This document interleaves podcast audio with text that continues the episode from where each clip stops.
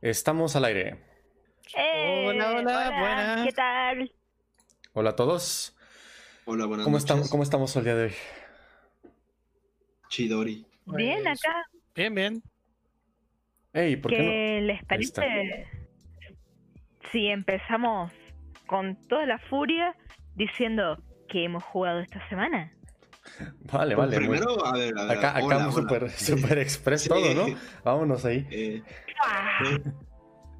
pues hola, a ver, hola, buenas noches. Eh, bienvenidos a los que son nuevos, a los que llegaron, porque qué tal si llegan y luego luego ya les ponemos juegos.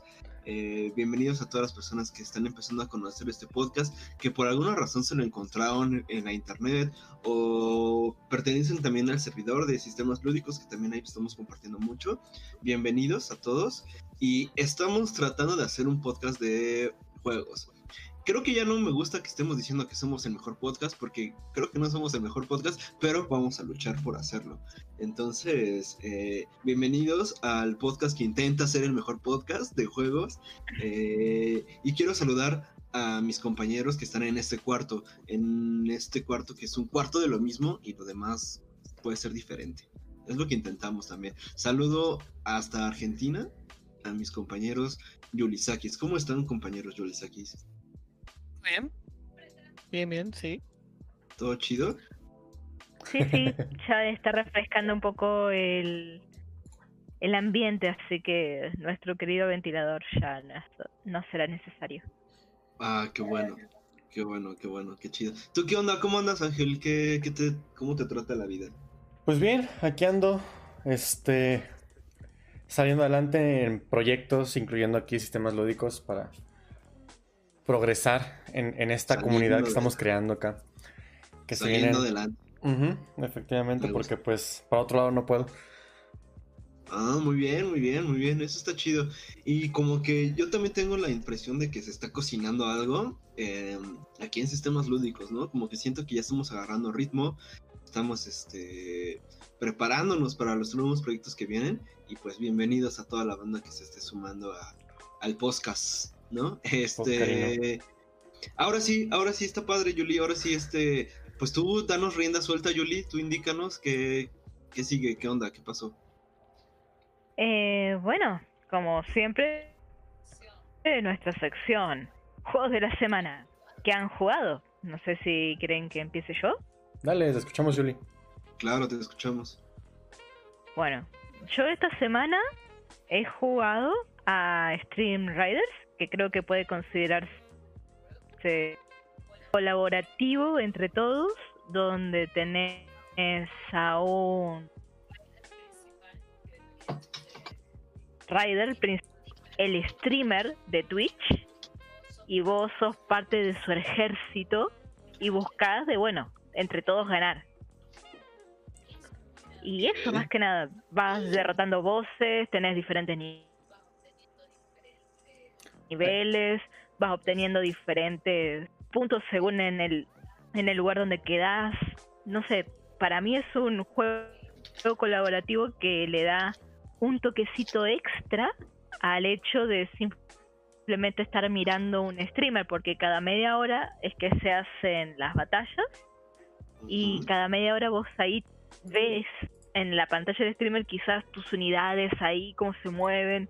No, es una interacción muy, muy... Y me pareció que estaría, estaría bueno remarcar el hecho de una interacción única a través de los juegos. Sí, de Eh, hecho. es- ¿cómo, ¿Cómo jala? ¿Cómo funciona? ¿Cómo funciona? Bueno, es una página web donde vos te registrás y ahí tenés que buscar a tu streamer que tiene que estar previamente registrado como streamer de Twitch. Entonces, él se va a hacer responsable de lanzar tanto los llamados para la batalla, que ahí a partir de ese momento es cuando podés entrar a la batalla y sumar, eh, ¿cómo se llama? Sumar ejército cada cinco minutos. O podés ser parte del ejército gigante del streamer y participar en varios streams a la vez. colocando más pibitos en diferentes batallas de streamers. Entonces que es como un juego de estrategia eh, caótico por esto de que es en, el chat y todo eso. No, no es en el chat, Entonces es o sea, no dependes del chat, sino dependes de la página ah, de. Stream Rider. Ya, es que yo conocía.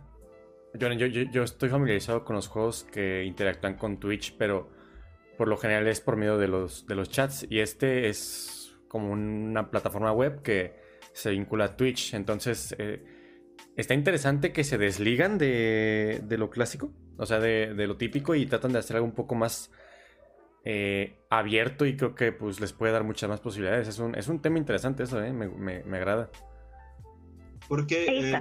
Eh, me acaba de regar todo y es el capitán, el dueño del stream. O sea, si en- nosotros tuviéramos enganchado nuestro stream con esta página, todos nuestros streamers serían eh, la, el ejército, los que O van sea, sumando cuatro. ejército. No, no, no. Nosotros somos los capitanes. Ajá, pero La tendríamos cuatro sería- personas. No, no, una sola, porque es una sola página. Una página equivale a un capitán. Entonces, por capitán es bat- la batalla. Pero adentro de la batalla se pueden sumar cuantas personas quieran. Pero pues, por ejemplo, a nosotros, que nos, ven, a nosotros que nos ven cuatro personas, eh, esos serían nuestras cuatro personas que tenemos de ejército que se unen a la batalla. Exacto. Es, esas cuatro personas, si se suman a Stream Rider, por favor apóyennos. Eh, pero si esas cuatro personas deberían estar continuamente entrando y cada cinco minutos poner una nueva unidad dentro de la batalla antes de que terminen los 30 minutos. Claro, ok. Me, me informan que no son cuatro, son 400. Ok, ok, 400. Ah, bueno. Ya con eso, ¿no? Ya con eso. Ah, Eh, bueno. Estamos bien. mejor que los espartanos. Sí, sí. Sí. No nos va tan mal. Eh, Sí, porque yo un jueguito que me, re- que me recuerda de Twitch, pues son esos de las caniquitas, ¿no, Ángel? De que ah, le pones play y ya está tu caniquita. Eh, el Marbles on Stream. Ándale, algo así, ¿no? O Sí, sea, se llama Marbles on Stream, que es básicamente carreras de canicas, pero los espectadores son las canicas. Sí, ese también lo he visto. O sea, yo he experimentado los dos juegos, pero créeme que Stream Riders se me copa más. Lo he probado Claro. los dos y Stream Riders me copa muchísimo más porque además tenés el hecho de que podés ganar moneditas para desbloquear diferentes cosas dentro del juego. O sea, es un jueguito en sí. Te da ganas de participar en las batallas del streamer para ganar, no únicamente porque le dan cosas al streamer, sino que también te las dan a vos. En cambio, en las caniquitas, como, bien, llegó primero la caniquita. ¿Y, y qué pasó ahí? No se sabe, simplemente llegó primero la canica. Bueno, pues muy interesante. gran- Muy interesante, ¿eh? Me gusta, me gusta cómo va eso. Sí, Bueno. el, el de la caniquita se me hacía, pues, es que no es un juego. Diríamos que es un no juego, porque pues nada más le pones play y es medio random. ¿no? Que. Sí, sí. Y pero eso sí me dio la idea de la, todo el potencial, ¿no? Que puedes poner desde... Porque había unos morros o gente que ahí mismo en el Twitch que le ponía speed, ¿no? Entonces, según avanzaba más rápido, pero no. Estaría chido que sí también se implementaran como con comandos, pues pequeñas acciones que puedas hacer. Entonces, pues las posibilidades ahí están, ¿no? Y creo que una de esas posibilidades, pues ya las muestra este jueguito Steam, Stream Riders que nos platica Yuli, creo. Sí, sí. Bueno, ¿quién quiere seguir? Bueno, pues yo me puedo adelantar un poquito y decir que no he jugado nada nuevo esta semana. Lo, Uh. lo que hice es que esta semana, a- ayer, ajá, ayer, se vino la nueva actualización del Genshin Impact, que pues es el juego que he estado jugando constantemente estos días. Y ya salió el nuevo, bueno, no salió un nuevo personaje, sino que volvieron a sacar un personaje limitado de hace medio año cuando apenas empezó el juego, que es de los más cotizados, más, más mejores y todo. Entonces, pues estuve juntando para el gacha, lo conseguí Y se sintió muy bien porque es un paso más cerca de tener mi Dream Team y, ya no tocar el juego no, porque ya voy a sentir que lo completé y no voy a tener necesidad de jugar. Estoy luchando duro para desatarme de jugarlo más. Bueno, esperemos. Prendemos una velita. Porque consigas tu Dream Team. Ya, ya faltan dos personajes solamente. El Dream Team. ¿Tú qué onda, Rafa Saki? ¿Qué jugaste? ¿Tú qué sí jugaste, Rafa Saki? O Yo- Yo puedo decir que jugué cinco juegos de mesa que no había jugado nunca. What? O sea, cinco juegos de mesa que fue la primera vez que jugué. Wow, a ver, a ver, échate la lista. Por un lado, el Root, que jugamos online en Tabletop. Pero tienes que decir como con voz de, de metalero. Root. Algo así bien loco. ¿Pero por qué? Si Ruth no tiene, nada- si Ruth no tiene nada que ver con, con, con la estética Algo metalera. así, bien, bien tendría, duro. que, bien- tendría que hacer voz de, no sé, pajaritos. Ajá. Ah, Root, Root. ¿Qué más? ¿Qué más jugaste, Rafa? Eh, el Alma Mater, un, Mm. un juego bastante complejo, pero muy lindo. O sea, uno ve el despliegue y todos los componentes son exageradamente bonitos. Eh, Básicamente es un juego donde cada jugador estaría administrando una universidad. Y tenés que, bueno, buscar de conseguir profesores, alumnos y, bueno, y material de estudio, básicamente. Eh, bueno, eh, eh, en particular este juego, el Alma Mater, es de los mismos creadores del Coimbra. Por eso también es más o menos en cuanto a nivel de dificultad es similar. A nivel de dificultad es similar, pero después las mecánicas no tienen nada que ver.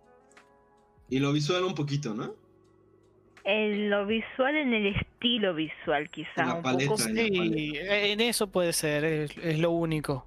Pero los Ujú. libritos, oh Dios santo, los, Los libritos están bien Estaría- chidos. Estaría Sí, no solamente sé si lo una está hora viendo. tocando los libros. Ay, sí, me los Si, comería. si alguien lo, si lo pueden buscar así, googlearlo, es genial. Encima vos lo ves, eh, Ey, esa es son la de plástico, pero son muy suavecitos. mi sección. Eh, somos un equipo, se debe de compartir la sección. Eh, no sé, ¿eh? no lo sé. pero bueno. No, pero estos libritos sí vale la pena, este... Son como de... O sea, no son de foamy, pero parecen como de foamy. Eh, son, son de plástico, son de plástico, Sí, de plástico, de plástico. pero muy suavecitos, muy bonitos. Mm. Oye, ¿lo Otro jugaron en vivo? juego, Perdón, perdón, Sí, Rafa, ¿lo jugaron? sí, sí, Ah, sí. El, el único de los cinco juegos, el único que fue online es el Root. Los demás todos en físico. Ok, ok. Después el Tekenu.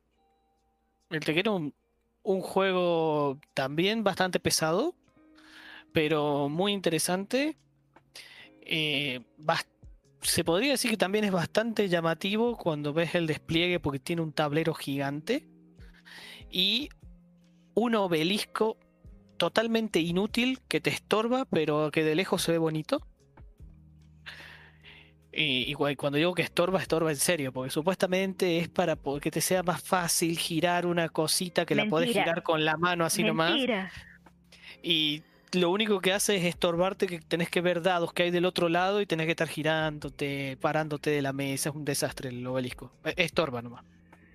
Pero bueno.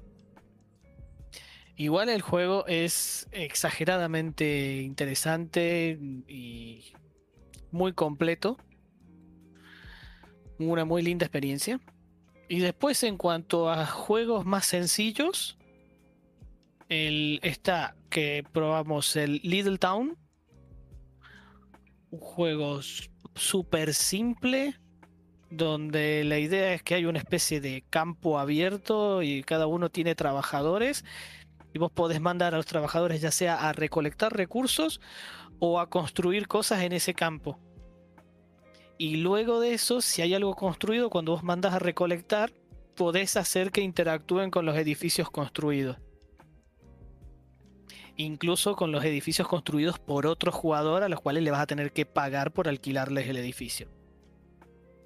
Así que en ese sentido tiene mucha interacción, es muy simple y bastante corto el juego también. O sea, se puede jugar fácilmente con explicación y todo en media hora. Wow.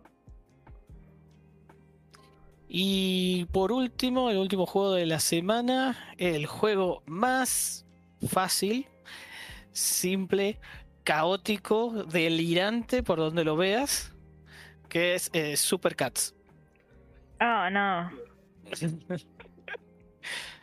Un juego que mm, básicamente, yo creo que los autores cuando lo hicieron, simplemente se habían juntado ahí a, no sé, tomarse unas copas, están charlando y de repente salieron, salió uno que dice, a que no hay huevos de hacer un juego con gatos ninja que peleen contra un perro robot gigante.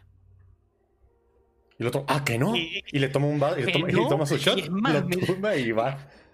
Es que es más, no solo que eh, que hay huevos, sino que además que, que el juego se, sea haciendo piedra, papel o gestos con las manos así tipo piedra, papel o tijera. Eh, Es una cosa súper delirante, pero que funciona. No voy a decir que no, ¿eh? Funciona. Wow, o Así sea, que, con todo el caos sí. que tiene, cumple. Sí, sí, cumple. Y encima, si se pones a ver cuáles son los autores, hay autores de súper renombre que si no puede ser que se les haya puesto, se hayan juntado esto, todo el mundo así, que es de, mayor renombre en los juegos de mesa, y, salga una cosa así. O sea, no, no te lo imaginas. O sea, básicamente el juego es. Todos al mismo tiempo tienen puño cerrado y tienen que hacer en el aire decir super gatos y hacer al mismo tiempo un número del 0 al 5 con con la mano. Los números que se repiten quedan eliminados y de los que no se repite, el que hizo el número más alto ganó. Padre. Y así. Con eso empezás a dar vuelta a tus gatos que empiezan normales, pero se empiezan a transformar en superhéroes, o sea, en supergatos. Y cuando alguien consigue completar que todos sus gatos sean superhéroes, llega el momento de enfrentarse al perro robot gigante con la misma idea, pero bueno, cambia un poquito el hecho de, de cómo funciona la pelea contra el perro. Pero Es un es, juego rarísimo. muy. Es un juego muy Rafasaki, ¿no? Es un juego muy, muy hecho para Rafasakis. No, para mí No, no. no, no, yo no, no, no. Es de la Como familia. Gatitos, gatitos, este, no, poderes, no, no. gritar cosas en la mesa. Lo probamos y no. No, no Ah, es de hecho, yo sabía que no iba a ser para mí desde antes. Ah, Yo vi el juego y dije, esto no es para mí, esto yo no lo compraría. Y vino un amigo, y- ¿cómo yo no? dije, este juego, yo en ese momento cuando lo vi dije, este juego seguro que es el juego ideal para tal y tal, los dos amigos. Y uno ya se lo de esos lo compró. Sí, uno de esos se lo compró, o sea, fue. e- Era fijo. Se ve bien. Por eso lo probamos, pero yo personalmente no tenía interés en probarlo. Porque sé que no es el tipo de juegos que me agrade. Ok, pues, eh, ¿crees que podamos jugar el Alma Mater en Tabletop Simulator? Igual sí, ¿no? Eh, no sé si estará. Habrá que buscar. Y este de Supercats, ¿crees que no lo, este, no sé cómo es la mecánica de Supercats? ¿Crees que también se puede jugar en Tabletop?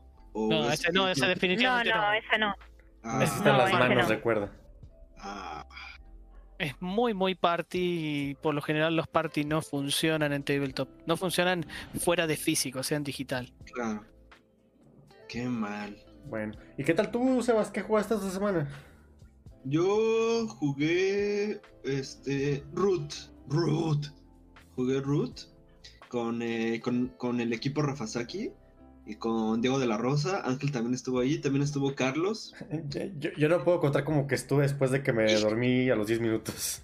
Se durmió. No, Ah, es que- más. Es que venía cansado y pues no, no aguanté, me quedé dormido en la silla casi casi. ¿Sí aguantaste más? Más de 10 minutos, fueron como 20 minutos que aguantaste. Fueron como dos minutos después de las reglas, de que explicaron las reglas. Sí, pero güey, por ejemplo. hombre, las reglas duran dos horas, ¿verdad? Pero No, es que además estábamos bien mensos porque no sabíamos cómo jalaban nuestros personajes. Pero creo que ya después, ya cuando cerramos, dijimos pues que el- se continúa este viernes. Entonces, este viernes lo continuaremos. Ahí tienes tu espacio, Ángel. Pero ahora sí va a estar duro, ¿eh? Porque ya todos entrenamos, ya vemos cómo funcionan nuestros personajes. Ni modo a entrar que- con desventaja para que esto esté justo, porque si no.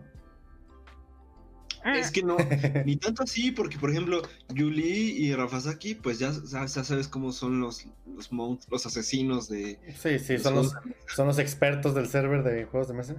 Entonces, este, hay que eh, plantarles cara porque si no se van a expandir por todo el mapa, que lo que ya lo estaban haciendo los dos. Entonces hay que resistir, ¿no? Hay, hay que hacer la resistencia en el root contra ellos. Y. Bueno, eh, con lo que este estabas preguntando, lo que estabas preguntando recién, Seba, eh, Alma Mater no veo que esté en Tabletop, sin embargo, Coimbra, Tekenu y Little Town sí. Little Town estaría buenísimo que lo prueben. Desde ya. Sí, sí, sí, porque es súper simple, rápido. Como te digo, este es muy, muy lindo como para, para jugarlo. Los demás estamos hablando de partidas de dos horas fácil. sí, pues, Y, ok. y de ahí para más. Dos El horas sin la explicación.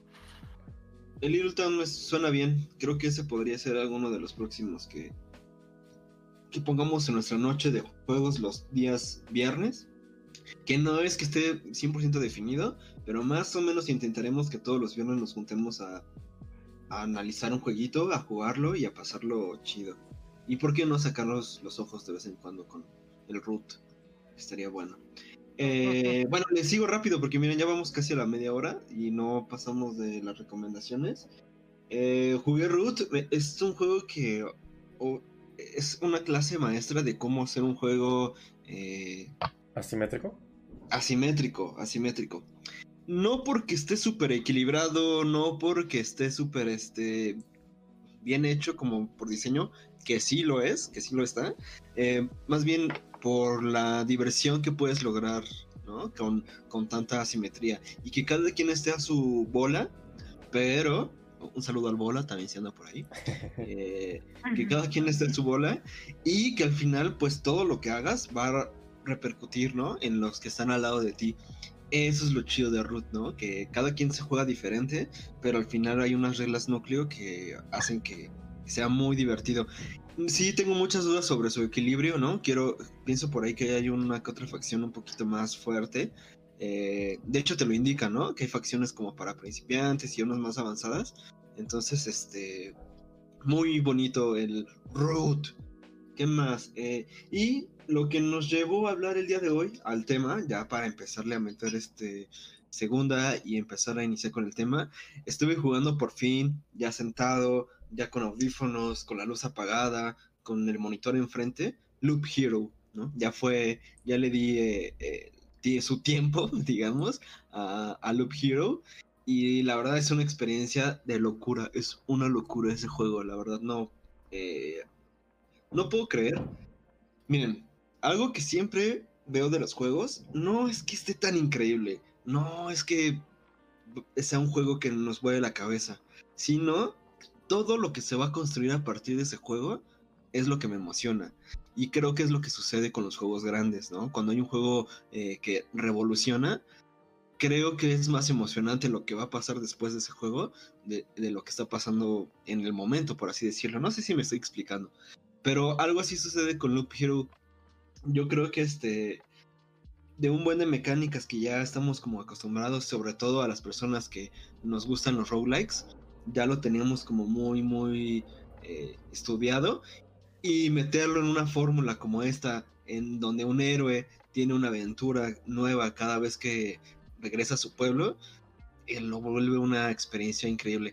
Al ratito vamos a hablar más de él, vamos a dar algunos detalles del, del juego, pero eso es lo que le estuve dando a Loop Hero. Ya sí lo ubican ustedes más o menos, ¿no? Ahí creo que desde la semana pasada les estuve diciendo que... Eh, yo sigo a un a uno en Twitch que lo está jugando desde el nivel 1 hasta el nivel 4, creo que era. Creo que son cuatro voces a los que te tenés que enfrentar. Y está en el cuarto. Yo lo estuve siguiendo desde primero y está interesante el juego. un par de Está- mecánicas o cómo interactúan, porque básicamente no leo por la baja calidad de mi internet. Eh, no veo las piezas, veo el juego en general, cómo se mueve, nada más. Pero me parece un juego en sí muy, muy, muy interesante. Que siempre haces un loop y en el loop van cambiando cosas alrededor del mismo pasaje. Sí, está, está bien loco. Es como si tú solito te pusieras tu, tu propia muerte. ¿no? Tú solito te estás poniendo tu- Sí, tu propio camino. Y me recuerda mucho al juego de mesa. O sea, es un tablero prácticamente. Me recuerda mucho, pues, Carcassonne, quieras o no, ¿no? Por la colocación de las fichitas que tienes que ir armando. sí, sí, Eh, pero la gracia de Carcassonne es que se va expandiendo. Acá vos tenés la pantalla, tenés el pasillo que hace un círculo y solamente tenés ese espacio en la pantalla. No como Carcassonne que se te puede ir para cualquier lado y hacer un chorizo si se llega a dar de caso. Acá no. Acá lo que tenés, tenés. Claro, me refiero a la. a- no tanto que se expanda, pero me refiero a la colocación de los zetas. A eso voy, más que nada. Ah, la colocación de losetas, ah, ok. Ajá, sí, ya no tanto como rompecabezas así, pero de que tú tengas que poner tu bosquecito, tus montañas, eh, los monstruos, ¿no? Las casitas de los vampiros, y que tú los vayas colocando y que eso cambie el loop, lo hace súper interesante porque... eh, y, y- y creo que Rafasaki en próximos programas nos va a hablar sobre el caos, sobre el caos y, y los juegos. Y Loop Hero es precisamente eso. Además, uti- utiliza mucho la palabra que ahorita está muy de moda, que a mí me encanta, entropía, ¿no? De, de- de cómo tú, a partir de las cartas que utilizas, vas generando cierta entropía en el juego y es imposible controlarla. O sea, si tú no le agregas entropía al juego, no avanzas. Y la maestría está en saber controlarla, en saber, bueno, voy a colocar esta carta, me va a dar ciertos beneficios, pero eso va a traer a más monstruos. Entonces, eso Mm. te permite eh, tú medir y tú controlar a los enemigos con los que te vas enfrentando. Entonces, uff, es una locura. A ver si ahorita más platicamos un poquito más de él, eh, igual con unas imágenes y le, le- le pedimos a la banda que medio lo googlee y ahí lo vamos comentando. Y bueno, esos fueron, ahora sí, mira, creo que está bien que la sección dure media hora, que creo que es el tiempo que nos damos más o menos, y justo ahora acaba de terminar. Eh, eso fue lo que estuvimos jugando en la semana.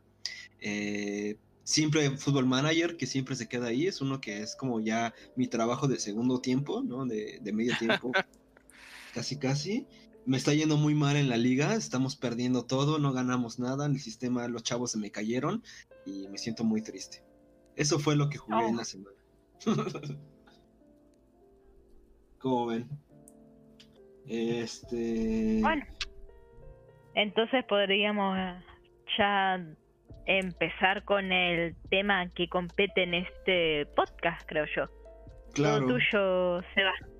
Claro, eh, hablando de Loop Hero, vamos a hablar de loops en los juegos, loops temporales en los juegos. Normalmente cuando hablamos de loop, o en español, por así decirlo, eh, bucle, mm, cadena de tiempo, ¿no? Hay, hay varias formas de, de identificarlo, pero creo que la forma más, este, más sencilla es loop o, o bucle de tiempo.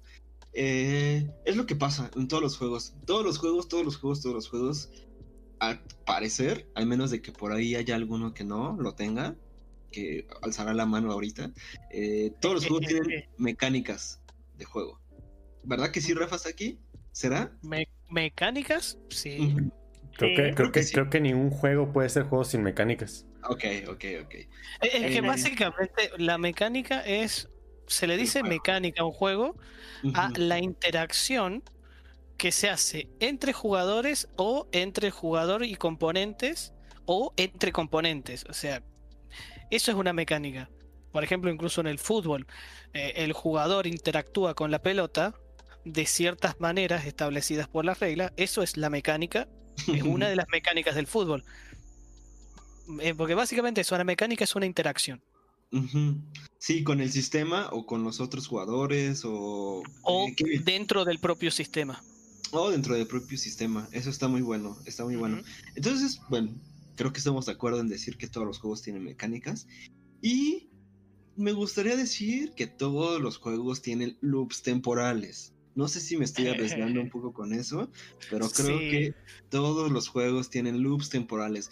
Así sean, y ahorita los vamos a explicar un poquito, eh, a nivel macro y a nivel micro, ¿no? Por, por decirlo de alguna forma, eh, de forma muy grande. A ver, dime un juego que crees que no tenga loop temporal. Rafa, Saki. a ver, yo fui... Eh, Creo que, creo que antes de creo que antes de eso podríamos este definir primero que nos puede Hablar explicar un poquito qué es un qué, loop. qué es un loop temporal. Sí, sí, a ver, ¿qué, qué entendés vos por un loop temporal? Y después ahí, dependiendo de eso, puedo decir ejemplos de juegos que no tengan o, O o que no. sí O por ahí, o, o por ahí me no puedo decir ningún ejemplo porque sigue entrando en tu definición. A ver, vamos a ver, sí, va- vamos a construirlo juntos. Vamos de la mano y, y vamos a, a construirlo juntos. Pues simplemente, así, entre, entre todas las este, definiciones y nombres que vi, pues la más sencilla es una acción repetida o estado emocional que se repite. Y ya. Entonces esto puede sonar un poquito como ambiguo, ¿no? Pero realmente un loop es una acción que se repite durante el juego. Una acción que, que se hace durante el juego todo el tiempo. Y a mí me gustaría pensar en un juego de mesa. Y creo que los juegos de mesa son los que más tienen loops de tiempo, ¿no? Creo que eh, los turnos, pasar de un turno a otro, es este un loop, ¿no? Ese es el loop general. Para y- empezarlo a identificar, ¿no? Un loop general podría ser eso. Los turnos que van pasando de un jugador a otro. Entonces, damos la vuelta, se genera una ronda y esa ronda ya es un bucle de tiempo, ¿no? Estamos atrapados dentro de un bucle de tiempo. Y aparte de eso, que es el general, hay pequeños bucles que se le van agregando a los juegos. Entonces, yo voy a tratar de defenderlo y, y, pues no, no sé, a ver, vamos. Le voy a hacer una, un par de preguntas. Ajá, Vos decías que eh, que pase el turno de un jugador a otro, eso sería un loop. Ahora, eh, si estamos, no sé, con- eh, en una ronda y por ejemplo, estoy en mi turno y termino, pasa a vos. Después terminás, le pasa a Julie, termina Julie, pasa a Ángel, termina Ángel, pasa a mí. Ahí Ajá. estaríamos hablando de un loop, ¿cierto? Ah, de, Ahora, dos, de dos, de dos loops. Ajá. De los pero... Hombre, sean en todo caso cinco loops diferentes.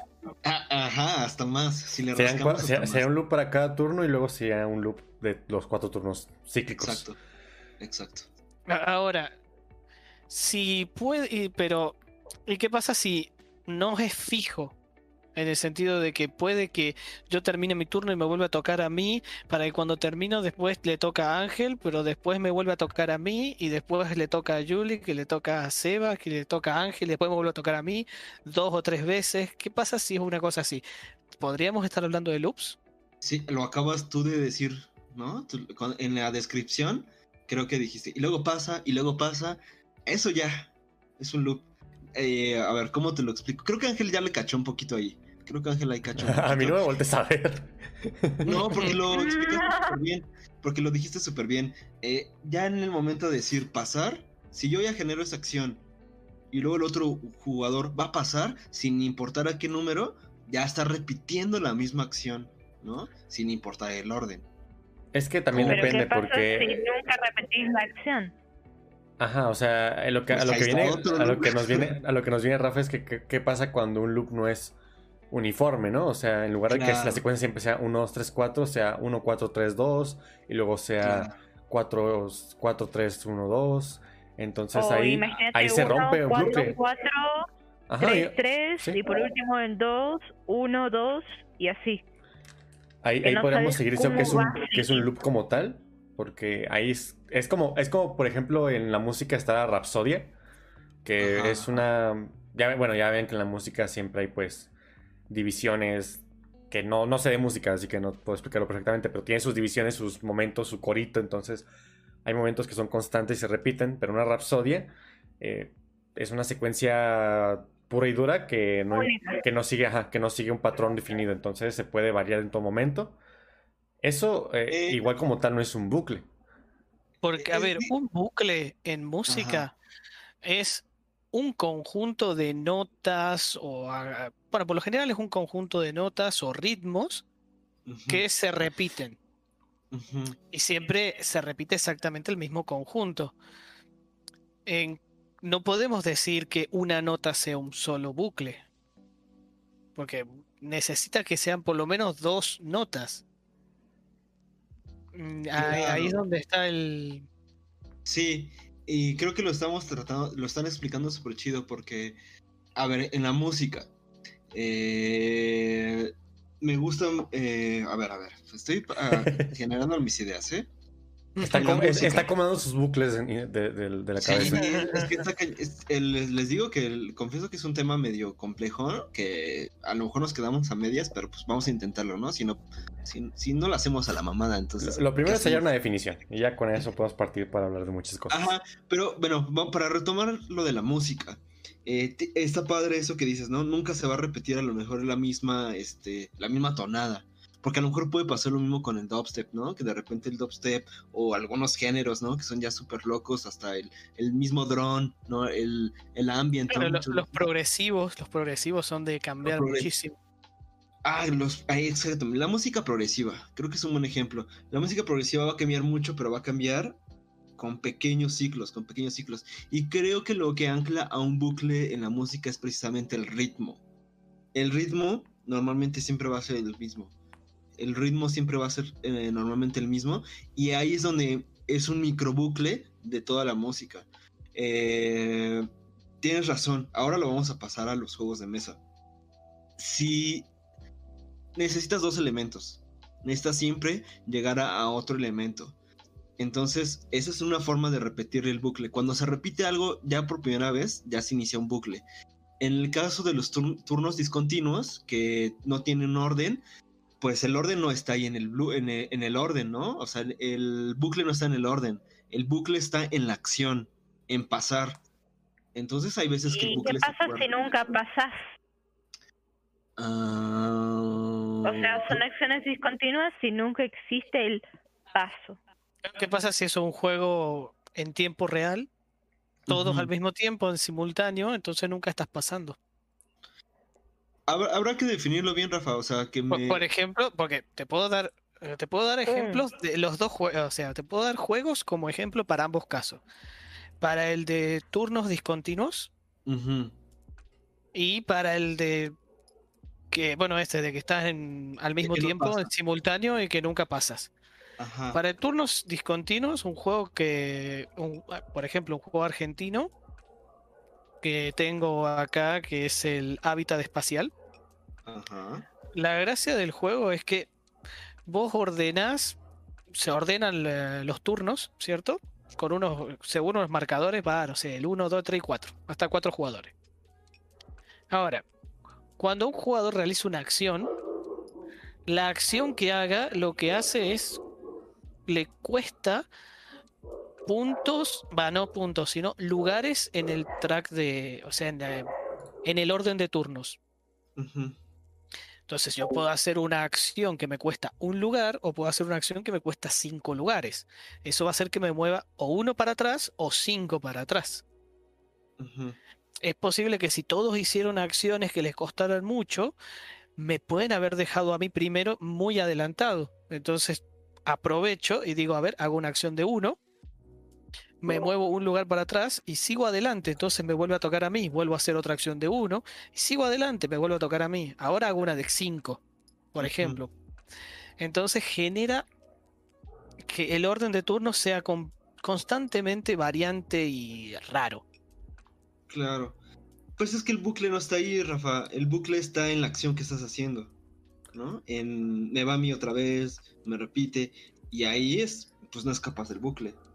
Ya, Eh, de, a ver, de hecho, a ver, voy a tratar de defenderte un poquito lo que tu postura, Sebas. Ajá, Eh, ajá. Nuevamente, aquí podemos ver a nivel micro y macro. Ajá. Entonces, este, pues, a nivel micro, pues está un poquito complicado de repente decir, bueno, pues digamos que un turno tiene como cuatro componentes, o sea, que sea, por ejemplo, la fase de sacar cartas, la fase de tirar dados y la fase de movimiento, ¿no? Son tres fases. E- En el root, en el root está bien marcado el bucle. Ajá. Claro. Tenés el turno de un jugador que es alba, día y noche. Y pasa al siguiente jugador y siempre es en el mismo orden. Sí. Ahí está muy marcado, tienes razón. Sí, bueno, Y entonces, juegos que no está tan marcado. cuando es Sí, irregular, cuando es irregular, quizás a, a nivel micro no puedas verlo como un bucle.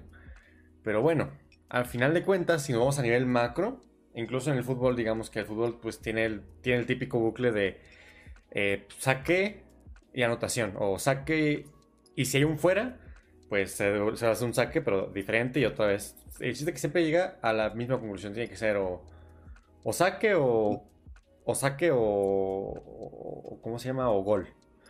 Ujú. E incluso vas más a macro, puede ser, puede ser este inicio de partido, final de partido. Entonces Claro. siempre, siempre va a iniciar, siempre va a finalizar. Eso es lo que, eso es lo que siempre va a tener constante independientemente de lo que pase dentro. En programación, pues es muy fácil, ¿no? Uno tiene un inicio y un final. Y adentro puede tener un desbaratijo de espaguetis que tengan mil opciones y aunque te vayas por una ruta, siempre llegas a un, a un final. Este, entonces tal vez a nivel macro podemos ver un juego completo como un gran bucle. Sí, sí, Claro. así es que se repite por más diferente que pueda ser. Y ahora, para defender De un esa poquito... manera, lo máximo que podría llegar a encontrar es decir, bueno, es que inicias una partida y vas a terminar una partida y en otro momento iniciarás otra partida y va a terminar. O Pero- sea, todos son loops en ese caso. Ajá. eh, Ah, pero ya lo ahora, veo como ahora- la vida es un Claro, loop. claro. Sí, yo también, yo este también, yo punto. también lo veo como muy rebuscado lo que iba a decir. Que a efectos prácticos realmente esa definición de, de- de poco o nada nos sirve. Es como también si yo fuera a un... Ahora vamos a hacer lo opuesto justamente, vámonos a nivel micro. ¿Qué pasa con los videojuegos? Los videojuegos literalmente son un bucle que se hace una vez por fotograma, 60, fo- 60 veces por segundo básicamente. Entonces podemos decir que es una serie de, de micro loops temporales que duran un, un 0.16 de, de segundos cada uno. Pues, pues no, ¿verdad? No, no, no nos sirve de esa definición de, de práctico porque al final no nos sirve para motivo de análisis, ¿no? Creo que creo, aquí yo que una de las mejores maneras de definir, bueno, para efectos del podcast, efectos de poderlo analizar y poderlo clasificar más fácil, podemos verlos como eh, loops jugables, que es el, el famosísimo game loop, que es básicamente las acciones que uno tiene que estar repitiendo constantemente para que progrese el juego, que es más o menos a lo que estábamos apuntando desde un inicio, yo creo.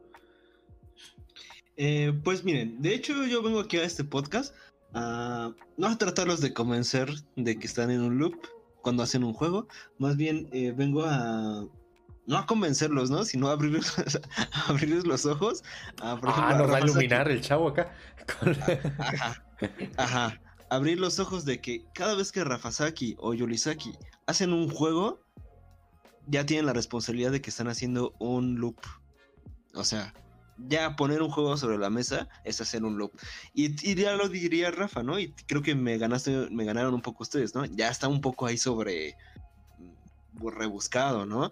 El ejemplo del fútbol creo que se me hace brillante. Pues todos, todos en el momento de que aceptas tú ser un futbolista o ser un director técnico, lo que seas, ya estás dentro de un loop, ¿no? De 90 minutos. Todos los juegos van a, durar 90 minutos, más o menos, cambiando las reglas, ¿no? Con el tiempo agregado y todo eso. Pero se sabe que todos los partidos duran 90 minutos, 90 minutos, 90 minutos. Entonces, yo más bien les vengo a decir que eh, es, no podemos escapar del loop. El loop está ahí y creo que una vez que lo hagamos consci- consciente, eh, ya no podemos escapar de él y ese es nuestro destino. A eso me refería con este programa. Eh, ¿Cómo ves, Rafa? ¿Sí o no? Es que no sé, para mí eso es demasiado ambiguo, ya, ya. de- demasiado abarcativo. Buscaría de, no, sé, de ponerle algún límite como para, como decía el Ángel, para que pueda ser objeto de análisis. Sí, sí, es, es como decía Sí. yo, porque, porque si vamos otra vez a rasgos muy macros, pues al final el universo es un gran loop, porque eventualmente se supone que esto se va a comprimir de vuelta a su origen y va a volver a explotar, entonces, pues, pues como que... Pues como estamos que, girando en el o sea, planeta, ¿no? Claro, estamos, claro, claro, o sea, son ciclos todo, pero eh, al final que digamos estamos en un enorme ciclo, pues igual no es, es una, es una, ¿cómo decirlo? Tengo Una salida muy, muy, muy fácil, ¿no? Al final hay Muy que tratar de buscarle una, una, un, un ángulo interesante acá, pro. Tengo la sospecha de que una vez que hagamos consciente de que hacemos loops jugables, Ajá. eh, podemos hacerlos más chidos. Claro. O sea, eh, y A a, ver. eso me refiero con los juegos de mesa. Hablando de eso interesante, ¿cuál es un loop?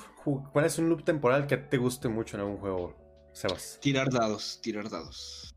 ¿Cómo en qué Eso. juego? Siempre en root, por ejemplo. Puro root esta vez. Oh, pues que siempre Ah. va a ser un. eh, pues es que. mm, ¿Qué juego? Pues Dicey Dungeons, ¿no? Eh, tiras dados todo el tiempo, tiras dados, tiras. Y tirar dados está padre porque eh, el sonidito, aparte de que tienen un sonidito muy peculiar, es. Me encanta la figura del dado porque son como pequeñas piezas mágicas, ¿no? Pequeñas piezas que nunca están definidas, nunca son un número. Porque si tú dejas un dado sobre la mesa, no tiene ningún valor. Eh, a pesar de que la cara eh, arriba esté el 6, pues sin un contexto el dado no tiene ningún valor. Y el dado va a ganar poder, va a ganar magia en el momento que tú le metas algún contexto jugable o alguna mecánica jugable. Entonces, darle la magia a un elemento que no tendrá valor por sí mismo solo y combinado con otros elementos ya tiene un sentido, pues es una forma creo que súper mágica de entender eh, los dados. Y bueno, ya después de esa explicación de los dados, creo que tirar dados, tirar dados, tirar dados, tirar dados es un loop un poco absurdo porque pues nunca sabes qué es lo que te va a tocar, ¿no? En una tirada de dados y aún así pues tienes ahí la esperanza de, de sacar la mejor tirada posible. Entonces, ese es uno de mis loops favoritos en los juegos de mesa. Eh, eh, Tengo una, tengo una pregunta. A ver, a ver. ¿Conocen Happy Salmon? Happy Es un juego de mesa. Un juego de mesa. No, híjole, es que estamos bien chatos, Rafa, aquí a ver. a. Eh, eh, Es un, es un party bastante simplón, pero Igual ahorita lo veo y digo. divertido. mm, Eh, ¿Y es para ti, Rafa? Mi, mi duda es si lo consideras que eso pueda tener un loop. Porque es uno de los juegos más caóticos que conozco. Donde la idea es que los jugadores van jugando cartas. Todos, exacto, todos al mismo tiempo. Vos tenés cartas que te dice, por ejemplo, puño o choca 5. Lo que tengo que hacer es que si yo juego una carta de puño, tengo que hacer un choque con el puño contra otro jugador que también juegue la carta de puño. Entonces yo voy a jugar la carta de puño y tengo que esperar diciendo puño, puño, puño hasta que alguien también juegue la carta de puño, choque conmigo, recién ahí voy a poder jugar una siguiente carta y el otro también. Y mi siguiente carta puede ser choca 5 y tengo que volver a esperar a que alguien tenga esa carta, que quizás alguien ya la estaba esperando desde antes, entonces lo hago inmediato y así. ¿Verías un loop ahí? En el hecho de que están todos jugando al mismo tiempo y no hay un no hay un ciclo que seguir porque que yo juegue una carta no significa que inmediatamente vaya a jugar otra o cuánto tiempo tengo que esperar entre cartas es variable. A ver, según, según, según eh, las escrituras, según lo que está escrito, según la gente que sabe, en un loop, no podemos escapar de un loop en el momento que está en las reglas. Un momento, eh, eso es- creo que sería para irlo definiendo un poco, también para no irnos, verlos tan ambiguos, como bien decía Ángel, y irlo definiendo para cuestiones analíticas.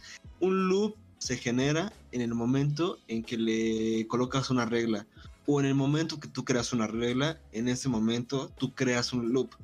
Porque, y lo dijiste tú también perfectamente ahorita que explicabas el juego. Si yo pongo una carta, es la palabra si yo, el sí, ¿no? Lo que pas- pasa mucho en la en programación, Ángel ahí me podrá corregir un poco, el if, ¿no? Creo que se dice, o el sí, Sí, depende en qué estés programando. depende en qué estés programando, pero esta Más que nada acción depende del de- idioma. eh, de el reacción. if es como que global. No me ha tocado ver ningún lenguaje que no use un if en inglés.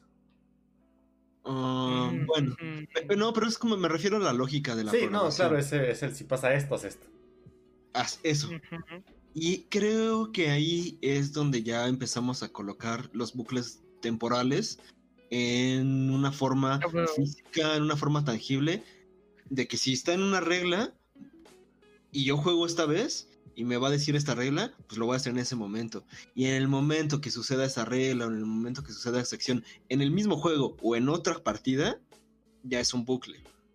¿Cómo, ¿Sabes- bueno, sabes- Rafa? sabes cuál, eh, mi problema, incluso si lo llevo a la parte de programación, es que para mí un bucle es un while o un do while o un for. Y ahí Eso yo es ya un me perdí. bucle. Un switch, un else, ¿Cómo? un switch, los else también. No, un switch no, no. O sea, para mí un bucle es un for, es una iteración, un bucle. Ah, claro. en cambio, sí. un, un if o un switch son simplemente condicionales. Que te. e- Es como.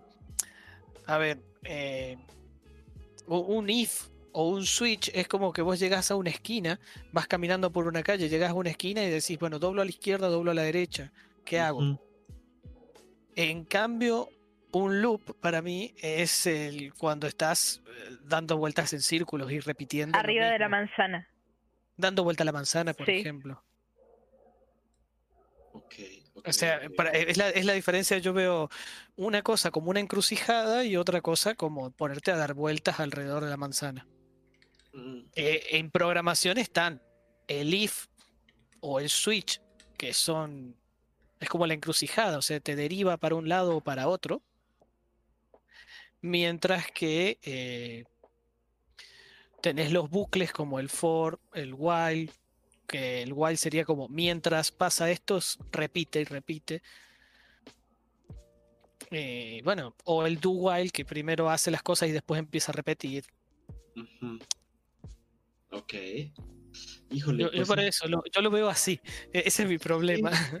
No, y es que tiene sentido, ¿eh? O sea, sí, pues me lo estoy planteando también, ¿no? Me lo estoy planteando también. Eh, no quiero responder así con la fácil, es que ya en el momento de que pones el if y siempre que repites if ya generas ahí el loop, me gustaría poderlo sacar de ahí, ¿no? Me gustaría poderlo explicar de una mejor forma, pero creo que en la forma en que tú tienes ya estos, estas palabras, ¿no? Que estábamos ahorita mencionando, de tenerlas varias, creo que ahí mismo entrarías en un loop, ¿no? En que decir, pues solo tengo esas acciones y esas acciones las voy a repetir aquí y allá. Microloops, ¿no? Es lo que decía, ¿Y microloops. cuánto tiene que pasar? Porque creo que acá hay un tema de tiempo de por medio. Lo estuve pensando. Perdón por cortarte, pero creo que es importante el tema del tiempo del loop. Justamente Ángel estaba hablando sobre macro loops, que podríamos decir que el universo está en loop y no vamos a llegar a verlo porque antes se nos muere nuestro loop. Me gustó, me gustó, me gustó cómo lo dijiste. Eh, pero acá estamos hablando de juegos. Para mí un loop que involucra el inicio y el fin es como hablar del inicio y el fin del universo. Aunque solamente que este sí lo vamos a ver y vamos a tener muchos mini loopsitos en forma de juegos alrededor de nuestra vida. Pero la gracia está es que adentro del juego haya un loop definido. Por ejemplo, en el Sushi Go Party. Sabes que el loop es una ronda y se Ujú. termina las tres rondas. Para mí, eso ahí adentro es un loop. Lo que se está generando no de inicio a fin, sino las interacciones que hay por dentro del juego. Que las Claro. propias mecánicas generen un loop. Y un loop, como hablaban de la programación, de la música, se puede ir a un montón de otras cosas que utilizan loops, tiene que ser algo que se repite. El inicio y el fin sí puedes decir, lo juego de vuelta, lo juego de vuelta, lo juego de vuelta y vas a estar generando un loop de inicio y fin continuo de los juegos. Pero Claro. adentro del propio juego, hay un loop que abra una sección y en ese mismo juego se cierre y lo abra y lo cierre y lo abra y lo cierra, como pasa en los juegos de rondas. Juegos como el Lord of Waterdeep se basa en siete rondas también. Sushi Party se basa en tres. Para mí esa es la manera más fácil de ver que haya un loop, una ronda de juego. Por eso, para mí, Happy Salmon, que no tiene ni orden ni ronda, rompe con los esquemas y sería un juego sin loop. Desde el mismo punto de vista, te digo, por ejemplo, que para mí el fútbol no tendría un loop. O sea, fue en general prácticamente ningún, es casi ningún deporte, es muy difícil encontrarle loops. A menos que hablemos de, no sé, volei, Pero te lo pongo así, por ejemplo. cada tanto, eh, no, no sé cada cuánto, porque la última vez que jugué al volei fue hace por lo menos 15 años. Ah, no me acuerdo cada cuánto, pero hay rotaciones dentro de cada equipo y, y cambian de lugar. Entonces ahí podrías llegar a ver un loop interno dentro del propio juego. ¿Y, y qué tal si ves los tiempos como, como pequeños, bueno, como unos loops? Tipo, el Sí, medio tiempo, el el- tipo- el- la primera mitad, la segunda mitad, pues son periodos donde realmente repites las mismas reglas siempre. Y creo que más o menos ahí está la clave de poder definirlos como en un entorno un poco más eh, global, algo así. Que es que cuando una serie de reglas se tienen que acatar más de, bueno, en repetidas ocasiones, es cuando podríamos tratar de hablar de un loop. Ahí Un escapando un, grupo, un ah, grupo de reglas O bueno, una regla, que pues. se repite, pues un grupo de reglas que se repite en el mismo orden más de una vez. Algo Eh, así. No, precisamente Es en el que, es mismo que, orden. es que yo, yo con lo único que estoy peleándome es con el orden. Porque cuando tienen orden es muy fácil de identificar siempre loop, como ya se ha comentado, Claro. de que en root siempre es mañana, tarde y noche. Bueno, la- el alba, la, eh, la evening y esas cosas. Y la misma, y no me acuerdo bien cómo se dicen, perdón. Pero se dividen en tres fases que siempre son en el mismo orden y. Y de repente hay la sociedad de los cuervos, que es la que yo estaba jugando. eh, te puede regresar. Tiene una habilidad en la tercera fase para regresar a la primera una vez. Eh, ahí, pues, a pesar de todo, sigue siendo un loop. Aunque aquí se varía esa regla porque sigue estando dentro de un ciclo que va a seguir. Aquí lo que quiero ver es si hay manera de escapar de, un- de, de poder decir si es un orden irregular. ¿Seguimos atrapados dentro de un loop temporal o, o nos libramos de sus cadenas? Aquí es, aquí es con lo que estoy peleando un poquito porque sí, obviamente el fútbol pues no, no vas, nu- nunca vas a poder definir una jugada específica siempre. Pero por ejemplo en el básquetbol siempre tienes que botar dentro de un rango de tres pasos el balón en el piso. Entonces ahí como que... Eh, un, dos, tres, votar. Un, dos, tres, votar. Lo más óptimo. Sí, o sea, Utilizar sí. el máximo de espacio Sí. de pisada antes de botar de vuelta el balón. Claro. Pues los Que, o pases. sea, de que votar acá es picar. Bueno, eh, yo ya me estoy acostumbrando a esto de hablar con varios lenguajes diferentes. Varios español. léxicos del español latino. Ah, pero Sí. si hay alguien que está escuchando de algún otro lado, y ¿qué es votar? Porque para nosotros votar es, Votar es tirar, puede ser. sea, para- es votar es, es- lo tiraste, no sé, botas a la basura, lo tiras a la basura. Sí, votar también puede ser vomitar, por ejemplo. Ah, No, acá no.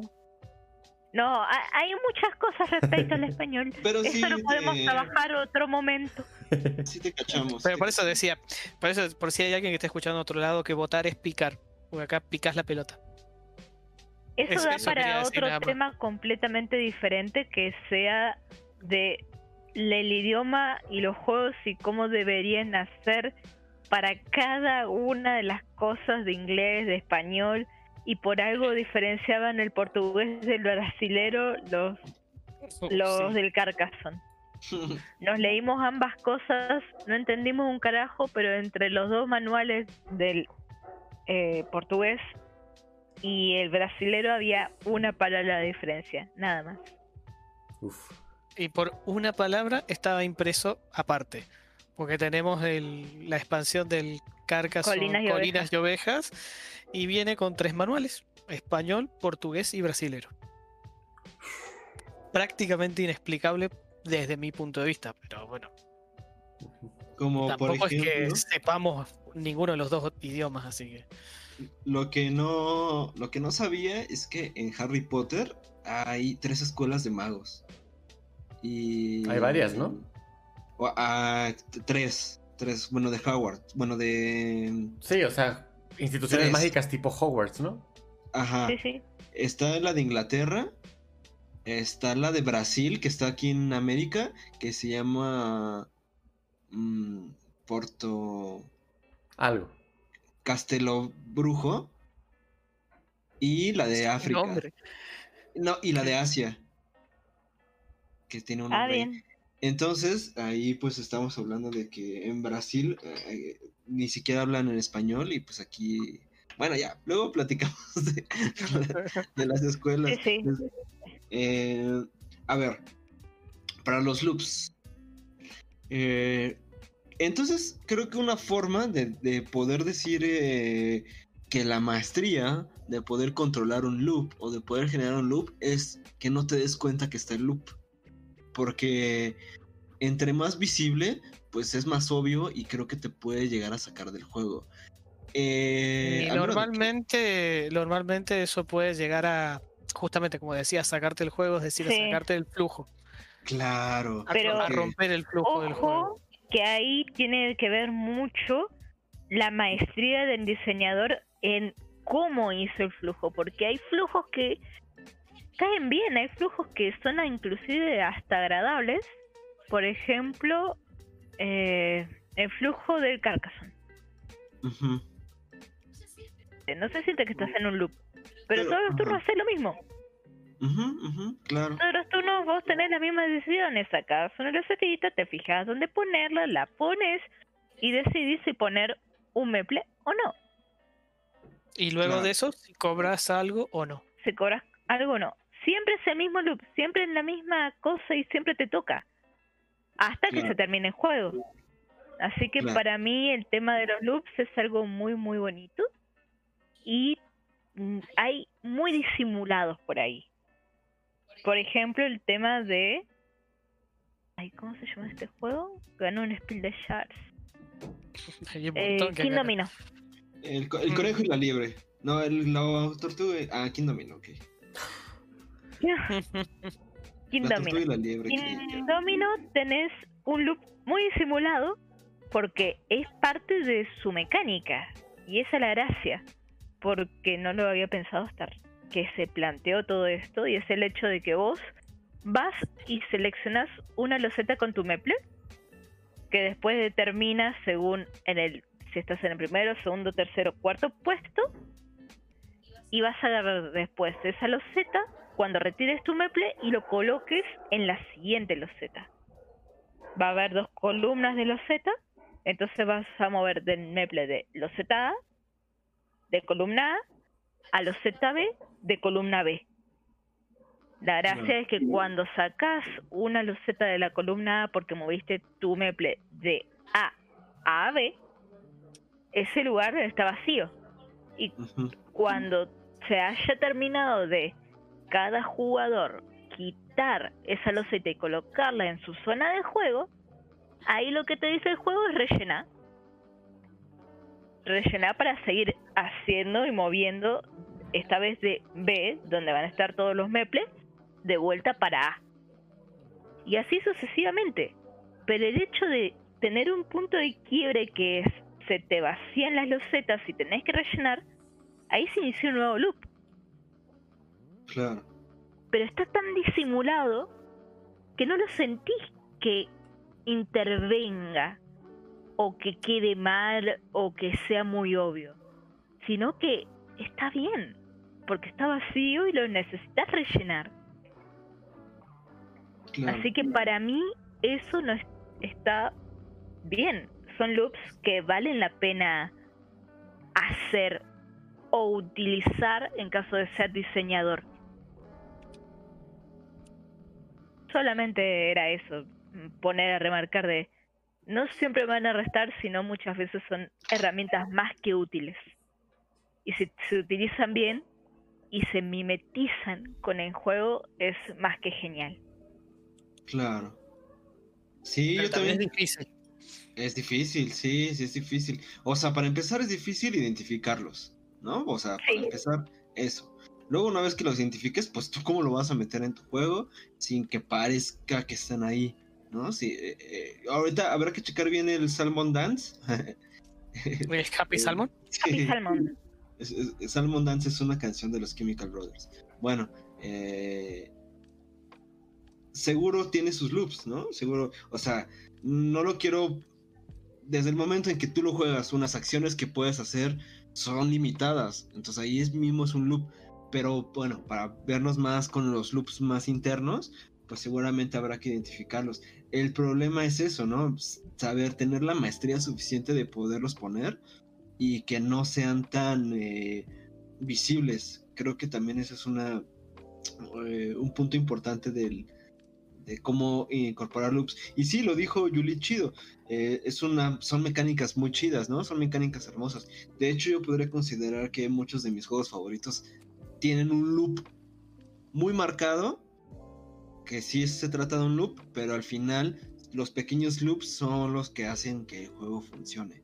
Eh, pues si quieren, vamos a dar algunos ejemplos de juegos que tengan loops y a ver si los podemos sacar de esto, de, este loop, ¿no?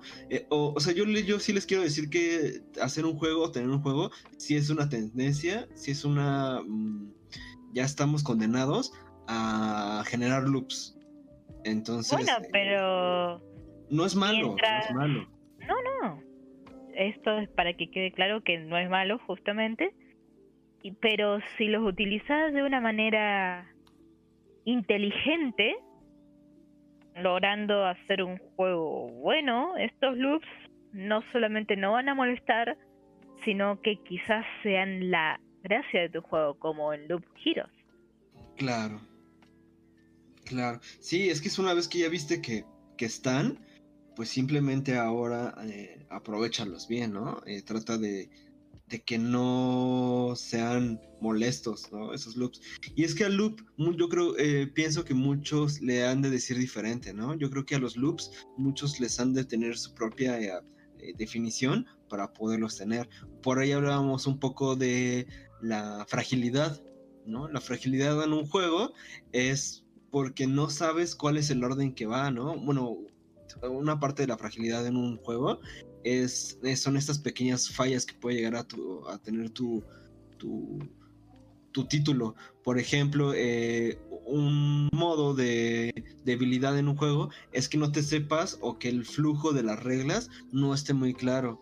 ¿no? O que tenga demasiadas reglas que no sepas por dónde seguir. Entonces, creo que una forma de reducir la fragilidad es reducir el loop de alguna forma. Entonces, este, bueno, creo que es algo que podemos ir este, platicando. Y cuanto, menos, cuanto menos cosas le obligas a que, a que tenga que tener en cuenta el jugador en la cabeza, le simplificas la existencia, básicamente. Claro. Y sí, la, fragilidad es. La, fragilidad sería eh, el riesgo que hay de que el jugador se olvide de algo, cualquier cosita, alguna acción, algún movimiento, algo, y que ese algo sea crítico en la partida. No sé, te olvidaste, te olvidaste de mover este meplecito acá y de repente ahora capaz que eso te está haciendo perder la partida o, te puede hacer perder un montón de puntos y cosas porque ya no sabes si estaba a la izquierda, a la derecha y, y es un caos. El root tiene mucha fragilidad. Sí. ¿será? Te olvidaste de algo y puede ser que repercuta de manera bestial. Por ejemplo, te olvidaste de quizás... Bajar un soldadito. Bajar un soldadito o no te acordaste que tenías a la nutria que quizás podías hacer en tu etapa de amanecer, utilizar o comprar algo la nutria cuando esta lo está vendiendo. bueno, pero, pero eso eh, no, no es tan. No va, Eso no sería una cosa de fragilidad. Eso es, es un. Es que jugaste mal, es un error tuyo como jugador. Que no te diste cuenta que podías aprovechar algo. Pero algo de fragilidad, por ejemplo, se puede ver en el, en el personaje que estaba usando yo. Esto de los lagartos. Ajá, ¿qué pasaba? Bien, por ejemplo, ¿qué sucede si alguien juega una carta y se olvida que me la tenía que dar a mí para las almas perdidas y la descarta? Esas cartas que se usan en la ronda, que se ponen en las almas perdidas, son las que determinan después eh, a cuál de todas las cosas le tengo devoción o no sé, algo así era. Entonces me da beneficios mayores o menores beneficios. Que sería, bueno, lo he visto lo del conejo, el zorro y, y el otro que era la rata. ¿A cuál de los tres? Porque la habilidad de mi personaje depende de eso. Puedo atacar solo al que le tengo devoción o esas cosas. Entonces, si, si alguien se olvida de darme una carta, después cuando hago el conteo de las almas perdidas, me puede dar un número erróneo. Puede hacer que le tenga devoción a uno cuando en realidad era otro. Y le cambia completamente el juego. Claro, cambia completamente la influencia que yo voy a tener en la siguiente ronda. Ya sea positiva para mí o negativa para mí, y e- etcétera. Otro punto de fragilidad que también tiene el mismo personaje es el hecho de que cada vez que me eliminan eh, unidades, o sea, cada vez que eliminan unidades del, del lagarto, no van simplemente a, a eliminadas, sino que van al acólito, a- al- a la tablita de acólito. Y luego de eso, yo gasto, puedo gastar en el amanecer, puedo gastar acólitos para hacer habilidades potenciadas. Si yo me olvido, después eso limita mis habilidades potenciadas o las habilidades que puedo hacer. Eso también es un tema de fragilidad. Y bueno, no puedo hablar mucho del resto de, de como sea, de facciones porque Ah, no, la le presté mucha simple. atención. está- de- demasiado tenía con la mía lo que estaba entendiendo del juego en ese momento. La mía simplemente son gatitos que se reproducen a una velocidad extra- extraordinaria. Tendrían que ser conejos, no gatos. Probablemente. por cómo se estaban esparciendo la última vez. Uf. Sí, tendrían que ser conejos. Eh, pues ahí están. un- eh, sí, sí, Loops. Eh, Root es. Hasta tienen el nombre, ¿no? Root, Loop. Creo que. Ah, Ah, me ahí un poquito buscarle una quinta pata al gato, eh, pero No, pero sí es un juego que tiene este. Está hecho de loops, ¿no? por supuesto, es- pero el nombre no, no, no está pensado para hacer un juego de palabras con loop. No, yo creo que, creo que sí, ¿eh? Creo que dije, ah, mira, me levanto, ¿cómo hacemos para que parezca loop? Ah, pues root. ¿No? ¿No, no, Ángel? no lo creo. no. Bueno. Ah. Eh, vamos a hablar de algunos títulos. No sé si ustedes tengan algunos títulos eh, o, o algo en específico. Yo les quiero platicar eh, de algunos títulos que acuérdense que lo que más in- lo que más podemos ofrecerles en este podcast son juegos, ¿no? Nombres de juegos, títulos de juegos para que los pongamos aquí y ustedes vayan a investigarlos, vayan a ver si alguno de los que decimos les llama la atención y a partir de eso eh, ustedes puedan generar una pequeña biblioteca o pues tenerlos ahí como en, en la vista. El, el primer título, que ya es una recomendación que hice en algunas ocasiones acá en el podcast y muchas veces en el taller, es The Outer Wilds. The Outer Wilds. Es un juego en donde precisamente la mecánica principal es un loop temporal. Eh, inicias como en un pequeño planetita. Está muy padre porque está hecho por unos... eh, eh, haz de cuenta que eh, estaba hecho para la universidad. Era un proyecto de universidad, que ahí es donde le digo a Ángel que le eche ganas a sus proyectos de universidad porque pueden salir cosas chidas. Este... No me exhibas. sorry, sorry, sorry. Eh, y ahí es donde mm, utilizaron como una mecánica de la gravedad de los planetas. Entonces querían como demostrar esa, esa cuestión como en su examen final.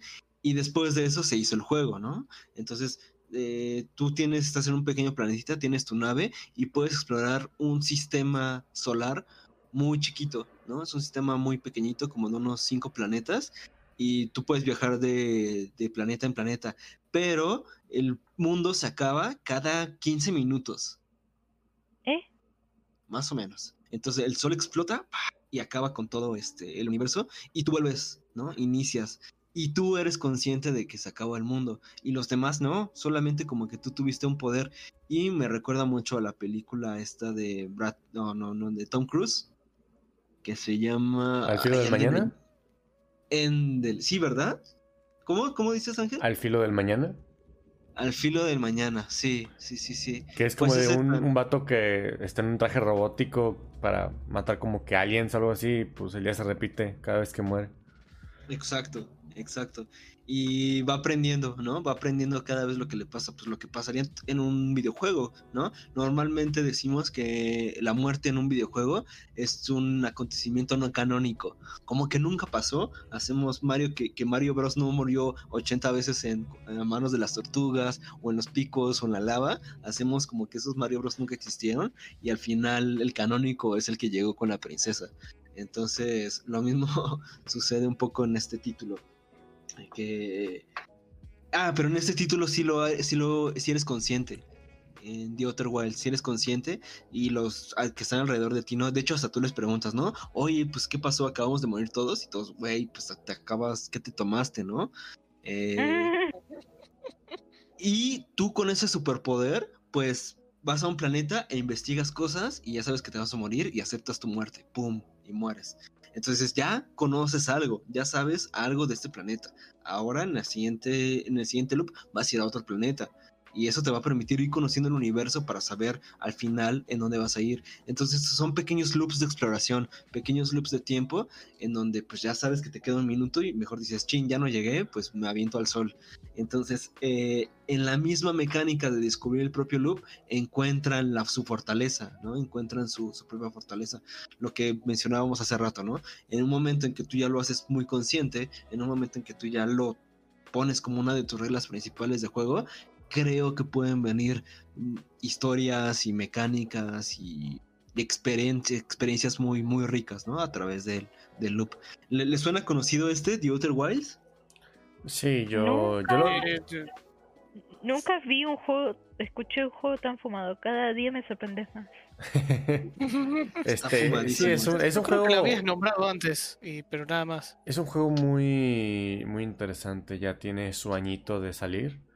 Eh, yo ese como muchos otros lo tengo pendiente. Eh, por ejemplo, aquí, aquí me gusta mucho cómo comentas el loop temporal. Más, o sea, es una mecánica, sí, pero más que mecánica siento que el que tiene es un valor temático, un valor narrativo que te mete en un ambiente que hace que cambies tu relación con el juego a un rasgo muy grande. Y así como ese juego, hay un par más. Por ejemplo, el, el más mainstream creo que es el Life is Strange.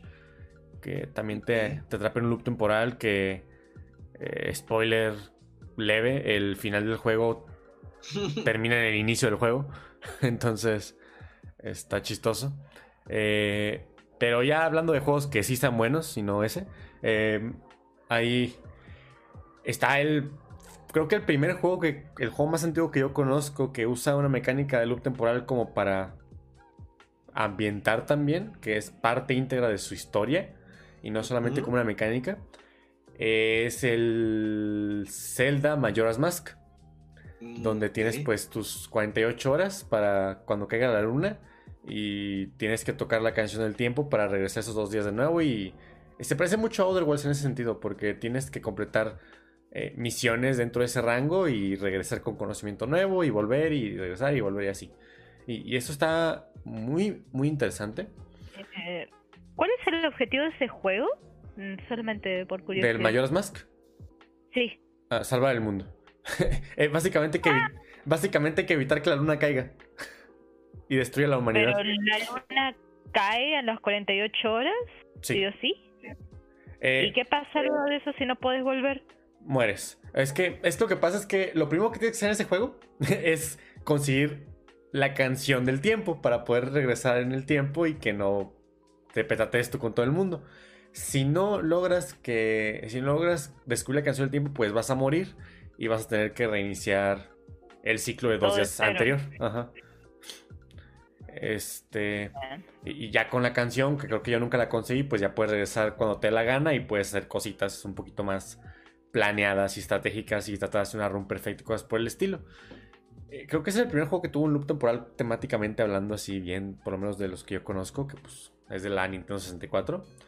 Eh, otro que tomó esa esa, esa temática fue, por ejemplo, un juego que se llama The Sexy Brutal, que trata sobre un bar que se llama El Sexy Brutal, donde hay un, donde hay un asesinato. Entonces tú, por alguna razón, una diosa te da el poder de... Cuando se acaba el día...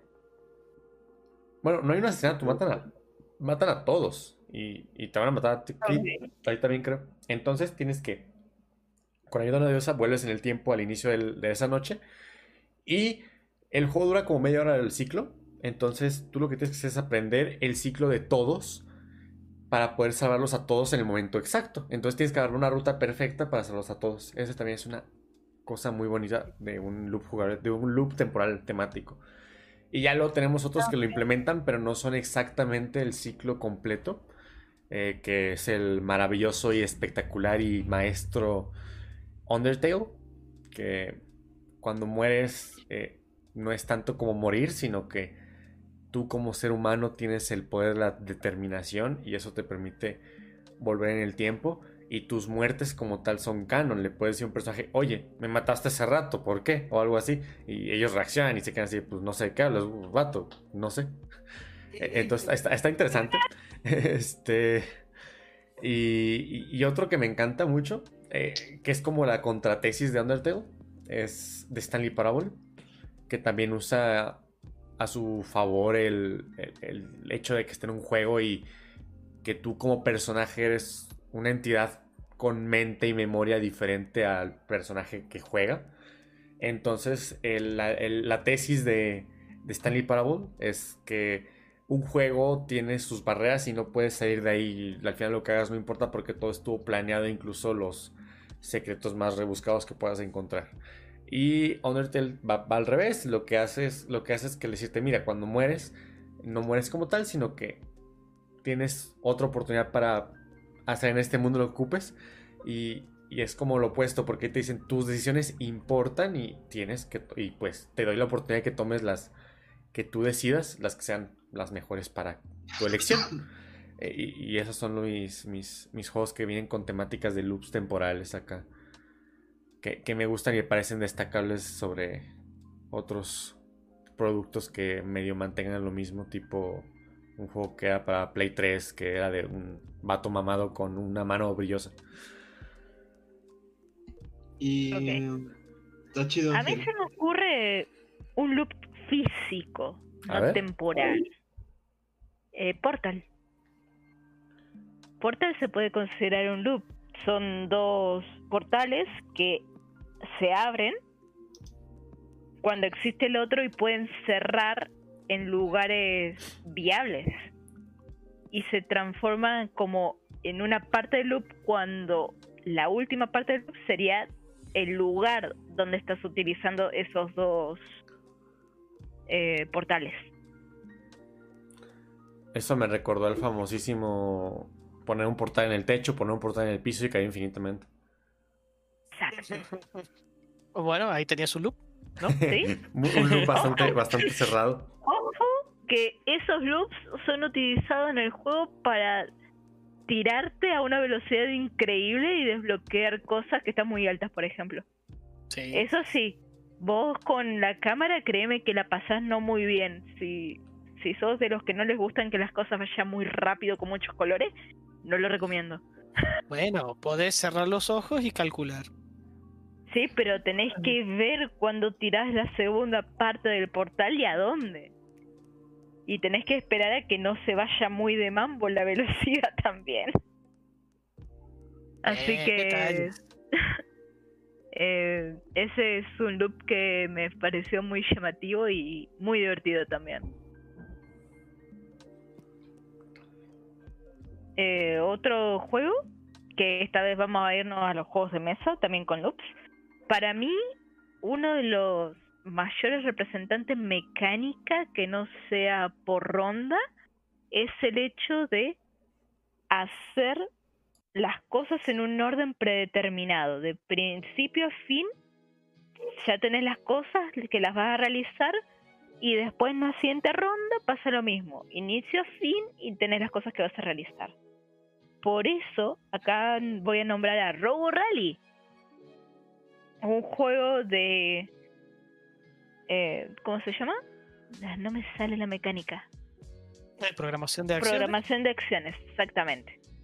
No sabía si querías la mecánica o el nombre de- del autor. No, no, no. la mecánica. La El programación de acciones, también muy buen autor. Donde vos tenés el que al inicio de la ronda tenés que programar tus acciones después de cierto rato. ¿Bien? Teniendo en cuenta eso, lo que vas a hacer es buscar de, viendo lo que hay en el tablero, programar tus acciones en pos de conseguir la cantidad de banderitas en el orden que te dicen las banderitas para ganar el juego. Bueno, Hay que detalle es de que el juego es una carrera.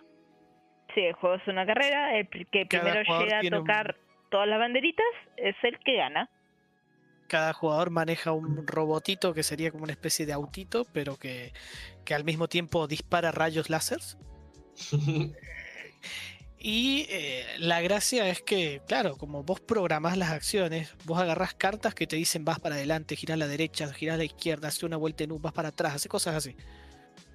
Vos vas a jugar las cartas en, en un orden, las jugás boca abajo al mismo tiempo de todos los demás jugadores. Y de repente todos voltean y se hacen las cosas en el orden que las fueron colocando y según la velocidad que, que está haciendo la acción cada uno. Por Entonces- ejemplo, tenés mover para adelante que quizás es velocidad 2. Tenés mover para atrás que es velocidad 1. Y así se van a ir realizando todas las acciones de todos los jugadores en el orden de, creo que de menor a mayor.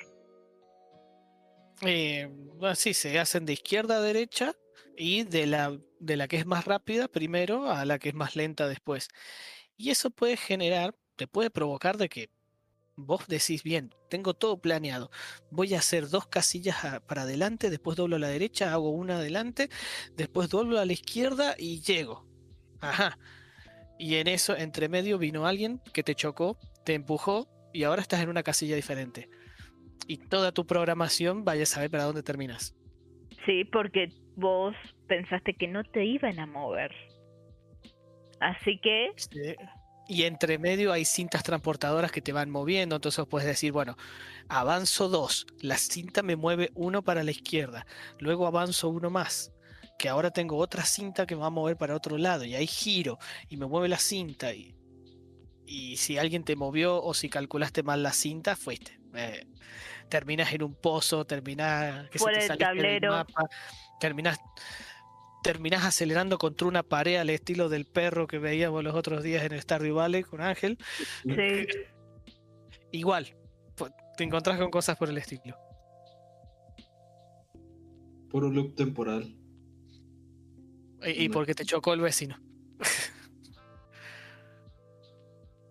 que- es un muy lindo juego, bastante viejo. Creo que no se consigue, si no me equivoco, en este momento. Debe estar descatalogado hace, pero como 20 años, más o menos, de estar descatalogado. Pero si lo logran conseguir, aunque sea print and play, porque ya sé que ya que no se puede comprar, o bueno, si lo consiguen de segunda mano o si lo consiguen print and play, pruébenlo que es muy lindo juego. Deberían Bien de- caótico. Y caótico. Sí, muy caótico. Pues eso es lo, lo, lo bueno, ¿no? De, de- de poder controlar ese caos lo más que se pueda en un título y luchar contra el caos. Este, sí, ese es el próximo Claro, título. Eh, bueno, el próximo no es, no sería el próximo, porque El próximo eh, es ¿cómo de y, eh, no, antes antes teníamos otra cosa, el especial. sí, sí, el especial, cierto. O no, Hola, el ¿estás especial. la próxima semana, ¿no? Sí, sí, eso se lo tenemos que comentar a todos que la próxima semana vamos a tener un vi- invitado especial, Bola, que es un psicólogo y que nos puede dar una mano un poco más sobre el tema de ludopatías. No tiene mucha idea, ya me estuvo advirtiendo, no esperen mucho, por favor. Eh, si tienen cualquier duda, cualquier pregunta o lo que sea, escríbanlo por los comentarios, por los chats. Estamos completamente dispuestos a leer sus opiniones al respecto y a ver cuál se puede sumar, ¿verdad? Acá. Claro.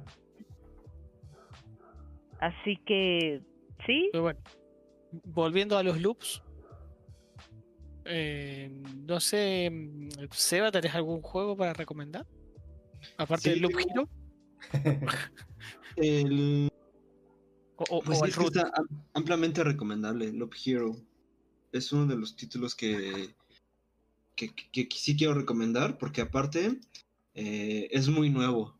Es un juego muy nuevo, es un juego 2021, es fresquito, fresquito, tiene muy poquitos días. Entonces siempre es bueno recomendar cosas nuevas, ¿no? Siempre tener algo nuevo está, está bueno. En este caso, Loop Hero es un loop grandísimo en donde hay pequeñitos loops en cada uno de ellos y más o menos explicaba Julia al principio que tienes un circuito tienes un circuito en donde tu personaje va avanzando Eh, todas las acciones que suceden en Loop Hero son automáticas entonces eso ya le da puedes sacar algunos no he visto que a muchas personas no les gusta que, que las acciones de sus juegos sean como automáticas que prefieren controlar todo y creo que ahí viene mucho de los amantes de este tipo de juegos, este, idle, ¿no? Tienen un nombre en específico, ¿no, Ángel? ¿Cómo, ¿Tú los, conoces? Sí, los conozco. Me he viciado horriblemente a ellos. Eh, ¿Cómo se llaman? los idols, sí, idle. Ajá. Que bueno, ya se pueden dividir en incremental, en clickers y lo que tú quieras, pero los idles son básicamente los que trabajan por sí solos aunque no hagas nada. ¿Qué significa idle? Eh, mantenerse quieto, básicamente, no hacer nada. Eh, por ejemplo, en los juegos está el idle animation, que es cuando no presionas nada en el, en el, en lo- en el control. Entonces, el personaje se queda ahí parado y esa es su idle animation. Es como inactividad, inerte. Ok, ok. ok. Ah, pues eh, queda, ¿no? Totalmente. Y eh, Loop Hero es un juego inerte, un juego en donde sucede, sucede. Si tú no metes las manos, el juego sucede. Lo chido es que tú puedes cambiar ese ciclo, agregando armas a tu personaje, agregando escuditos y agregando cartas. Es una combinación entre mm, eh, Spirit of. ¿Cómo se llama? Eh, uy, este juego de Spirit of the Line. No. Eh, Slade of the Spear. Slade, Slade Spire. Slade Spire. ese mero, ese juego mero. Es una mezcla entre ese y entre. mm, ¿Cuál podría ser? Pues un juego de carreras, a lo mejor. Un juego. Pues un idle, por así decirlo. Entonces, este. Por un lado, no haces mucho, pero cada vez que tú metes cartas a tu mazo y las vas poniendo en dentro de la dentro del circuito, pues van generando acciones diferentes. Más que nada agregas enemigos. Entonces también cuando llegas a enfrentarte con un enemigo es un loop de, de ataque. Entonces cada cierta cantidad de tiempo vas atacando, cada segundo, paf, un ataque, un ataque. Entonces todo es automático. Y obviamente tú lo que le vayas equipando a tu personaje va modificando eh, el tiempo de ataque, va modificando si tú les puedes absorber eh, como vampirismo, ¿no? Su, su vida y tú vas curándote.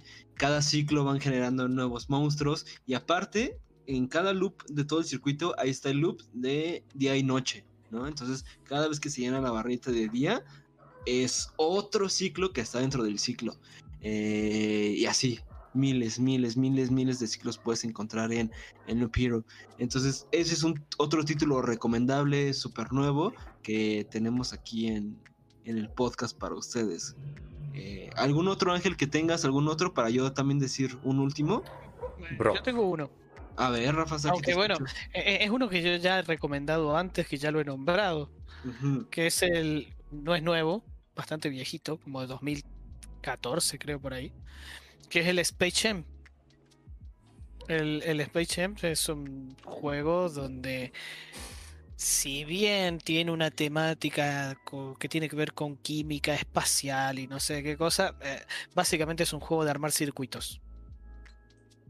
Vos haces un circuito y una vez que hiciste el circuito tenés que hacer que funcione.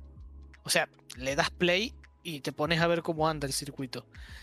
Donde en el circuito lo que vas a hacer es transportar cosas de la izquierda a la derecha y hay veces que las tenés que transformar o fusionar. Entonces puede venir, no sé, agarrarte una molécula de oxígeno.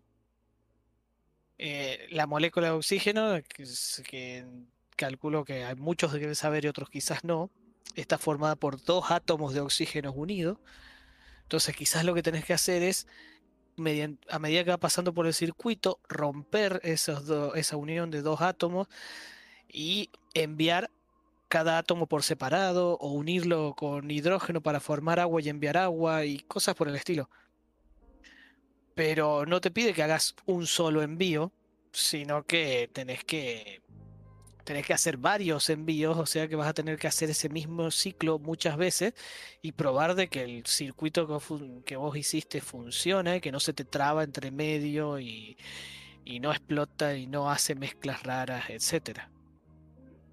Si no, otros juegos más de. otros juegos del estilo que también te obliga a generar como circuitos o loops internos dentro de lo que sería fabricación de algo, tenés los Factorio, Factorio y todos los de los del estilo, ¿no? Una versión más accesible del Factorio es, por ejemplo, el Forager. Que es de un chico que está en una islita y genera máquinas para que hagan recursos y así. Y bueno, y esos juegos es como si empezás a extraer recursos de un lado y lo tenés que enviar a otro, estás generando un, un ciclo que es ese transporte y luego de eso se transforma en otra cosa, ¿no? Lo podés hacer que tenga otra máquina que lo transforma y así. ¿En Factorio puede hacer máquinas de máquinas de casualidad? Ah, no sé. Ah, es que, es que hay No, algunas... no he jugado Factorio. Ah, ya, ok. Sí, Ojo que podés enganchar varias máquinas que enganchen y desenganchen elementos para enganchar elementos que a vos te interesen. Wow. Pues algo así se refería. Eh, ¿Qué más? Pues desde los eh, Temtem, Pokémon, tienen sus loops de día y noche. Eso también, ya desde ahí podríamos considerar que un juego ya tiene loop, desde que tú pones horarios, ¿no? Algo por ahí. Creo que el Stardew Valley es un comulto de... Sí, una Loops. serie de loops. Por lo menos tenés el loop de eh, estación. Mira, te voy diciendo los loops de diferente, de más chiquito a más grande. A ver, a ver. Tenés el loop de día. Tenés a la mañana, tarde, noche y ya madrugada. Cada uno tiene sus propias reglas. Y pueden hacer que aparezcan distintos, por ejemplo, distintos peces según el horario. Sí. Ok. Después tenés, por otro lado, el tema de el mes.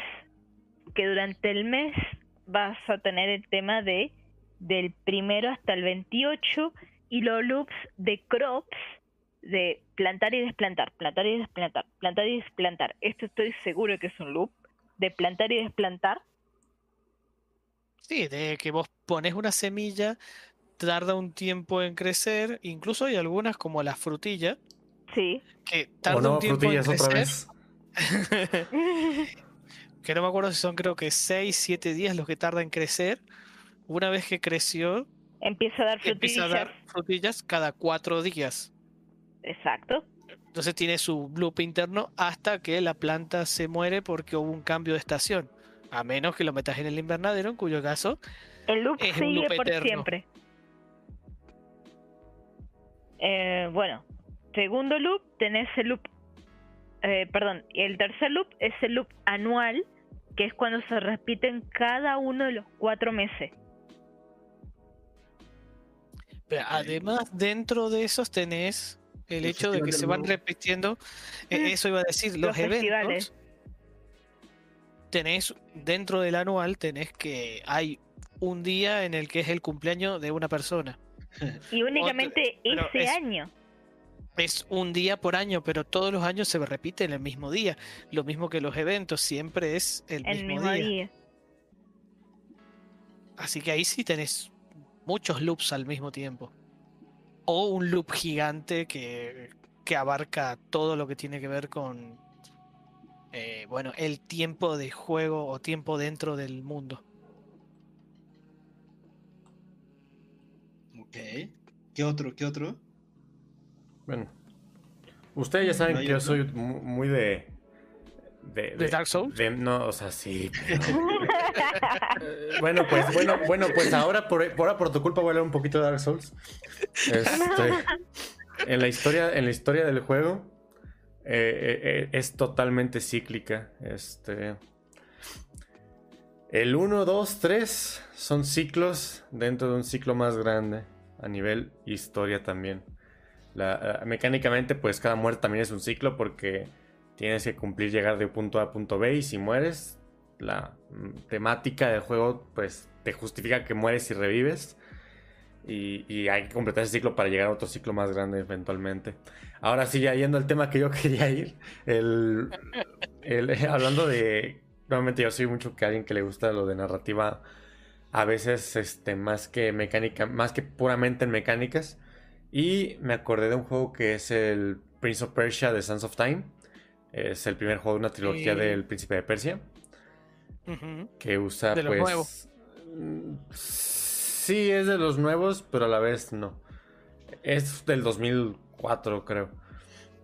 Eh, lo digo porque hubo un reboot en 2008, luego hubo una pseudo continuación entre el 2 y el 3, como el de 2012.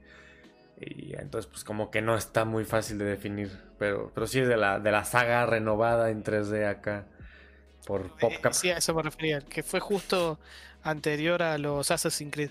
Sí, justamente.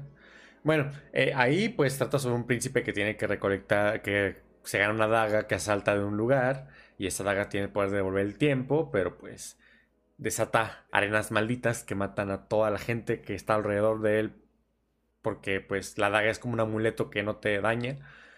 Y bueno, el tipo tiene que devolver la daga a su lugar y tiene que hacer un despapalle para solucionar todo. Bueno, pues una cosa que me encanta de ahí, narrativamente hablando, es que el juego consta en que tú estás contando, el que el príncipe está contando una historia a otra persona.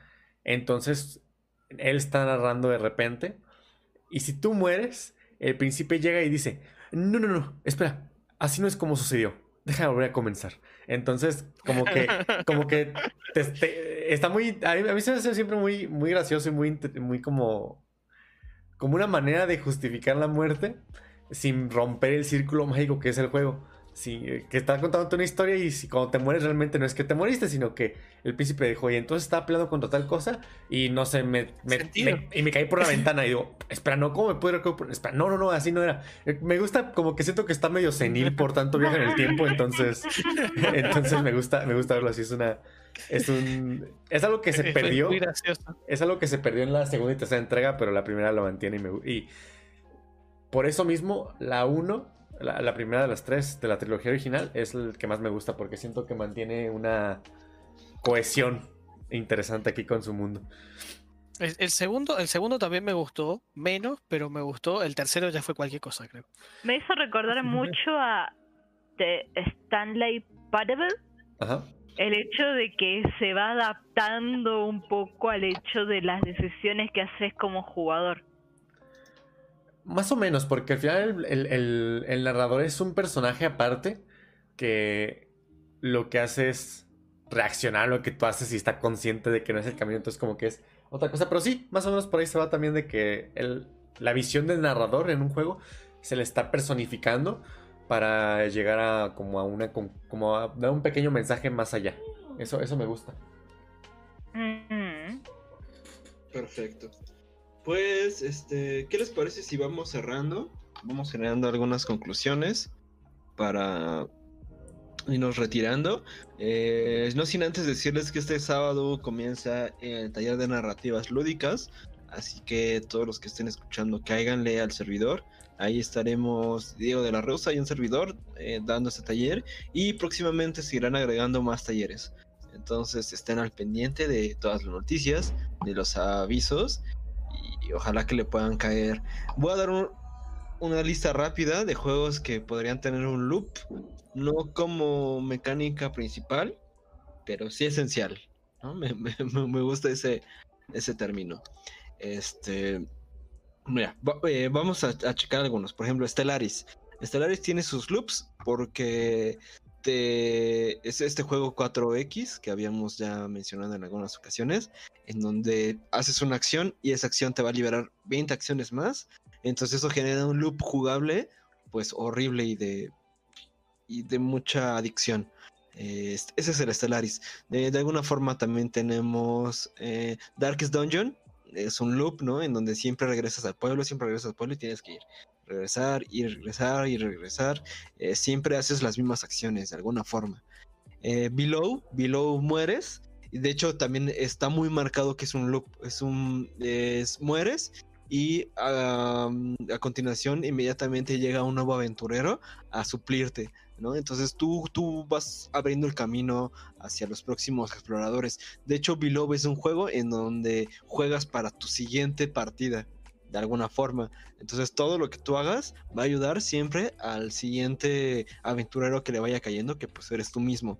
Entonces eso también genera un loop jugable en el que a pesar de que el mapa cambie, a pesar de que el mapa tenga ahí sus propias, este, pues se vaya generando de cierta manera aleatoria, eh, tú vas, por ejemplo, abriendo atajos, vas este, guardando. Hay un lugar en común, ¿no? La hoguera, como que en todos los lugares y en todos este tipo de juegos, siempre la hoguera o la fogata es el punto eh, donde descansas e inicias. Entonces ahí vas guardando tus cosas y el siguiente aventurero, pues se las va encontrando. Este. Pues Dead Cells también es un Metroidvania que vas muriendo y cada vez que mueres, pues vas eh, obteniendo pequeños podercitos. Eh, miles, miles, ¿eh? Miles, miles. Creo que lo que les decía, ¿no? Todos los juegos tienen de cierta manera ahí su loop, aunque estos juegos que estoy mencionando, pues eh, lo tienen como de una forma más marcada. Eh, Dark Devotion también es un... y coincide un poco, ¿no? Que los Metroidvania tengan que que apoderarse como de esa mecánica. De hecho, del que hablábamos la otra vez, el Shadow of War, este del Señor de los Anillos, pues es un loop gigante en el que te mueres y vuelves a nacer, ¿no? Esa es la mecánica principal del, título. Eh, ¿Qué me dices de Risk of Rain, Ángel? Hombre, Risk of Rain es muy curioso. Eh, básicamente el juego trata de llegas a una área de un planeta que no conoces, buscas la base, te enfrentas a un jefe, te vas de esa región, llegas a otra región, buscas la base, matas a un jefe, cambias de región y así hasta que tengan la opción de entrar a la base espacial. Y cada vez va aumentando, ¿no? Cada vez hay más monstruos, cada vez hay más objetos, cada vez hay más caos. Entonces es un poco lo que decíamos. Eh, no decir que caos es lo mismo que entropía, pero eh, se genera mucho más movimiento, digamos, ¿no? En el juego conforme avanza, la barrita de, dificultad y la barrita de, tiempo. Eh, vámonos más rápido. Seven, Seven Days Today, lo ubican, es un juego como de supervivencia de zombies y que cada siete días llega una horda de zombies a atacarte. Entonces tú antes de esos siete días pues tienes que hacer muy padre tu, tu casita para que no te la tumben los, la horda de zombies que llega cada siete días a, destruirte. Em, The Creep of Necrodancer también me gustaría decir que tiene ahí sus loops, ¿no? De tiempo y de ritmo. Entonces todo es ritmo y loops. Y creo que con esos, creo que con esos por ahora, eh, son varios juegos que sus mecánicas principales tienen que ver con eh, loops temporales. A ver si me acuerdo de otro. A ver si veo otro por acá. Pues esos, ¿no? Me, gustaría decir con esos. Y a partir de esos eh, eh, se generan. Ah, bueno, Into the Bridge. También lo hemos mencionado muchas veces acá. Eh, su mecánica principal es un loop temporal. En donde llegas al pasado tú eres un personaje del futuro y te envían al pasado a, destruir estos insectos gigantes con tus robots. Y cada vez que fallas, te dan la oportunidad de rescatar a uno de tus pilotos y regresarlo al futuro y volver a iniciar. Entonces también vas generando experiencia y todo eso. Y pues digamos que también mis juegos favoritos tienen que ver con esta mecánica de, de loop temporal. Eh, y bueno, eh, para concluir y pasar la palabra a mis compañeros para que se vayan ahí también despidiendo, eh, decirles que de alguna forma no podemos escapar del loop, no hay que intentar escapar, mejor hay que comprenderlo y a partir de eso hay que intentar hacer mejores mecánicas, ¿no? En cuanto a diseñadores de juego. Entonces, un loop es lo que le decía un poco a Rafa Saki, un loop es como una mecánica de juego, ¿no? Siempre va a estar ahí, no se puede escapar de ella, al menos de que nos pongamos ahí un poco medio quisquillosos con que si es un loop o no. Hay que investigar ese juego del pescado que por ahí nos comenta Rafa Saki para ver dónde están los loops y pues nada, eh, entren a los loops temporales, son muy eh, interesantes. Ok en este, pues concluyan, conclusión. Mm. Conclusión de que está difícil poner quizás una barrera de entrada o de salida de qué es un loop o no, pero evidentemente hay definiciones que nos ayudan a determinar de qué es un loop, que algo inicia y termina, inicia y termina, pero creo que si nos vamos a muy macro, se nos zarpan y todo es un loop, o si nos vamos muy chiquito encontramos que no hay loops en sí quizás. Así que yo creo que tenemos que ir manteniendo un poco más de quizás sentido común y buscar las cosas medianas o las cosas más chiquitas dentro de un loop grande, por ejemplo, en, en, el caso del ser humano, es el hecho del día y la noche, nuestro loop más normal y utilizar cosas así como de día y de noche para buscar el hecho de medir un poquito más que es un loop y darnos cuenta de que quizás nuestro juego, si estamos creando un juego, va a tener un loop adentro muy probablemente y que sería una buena manera para ver qué está ocurriendo y utilizarlo como método de medición barra estudio que lo podemos tener en cuenta para saber qué está ocurriendo justamente. O por lo menos eso es lo que yo me llevo. Muy bien. ¿Rafa? Eh, a ver, yo eh, lo que diría es que, eh, y en esto sí estoy de acuerdo con Seba, de que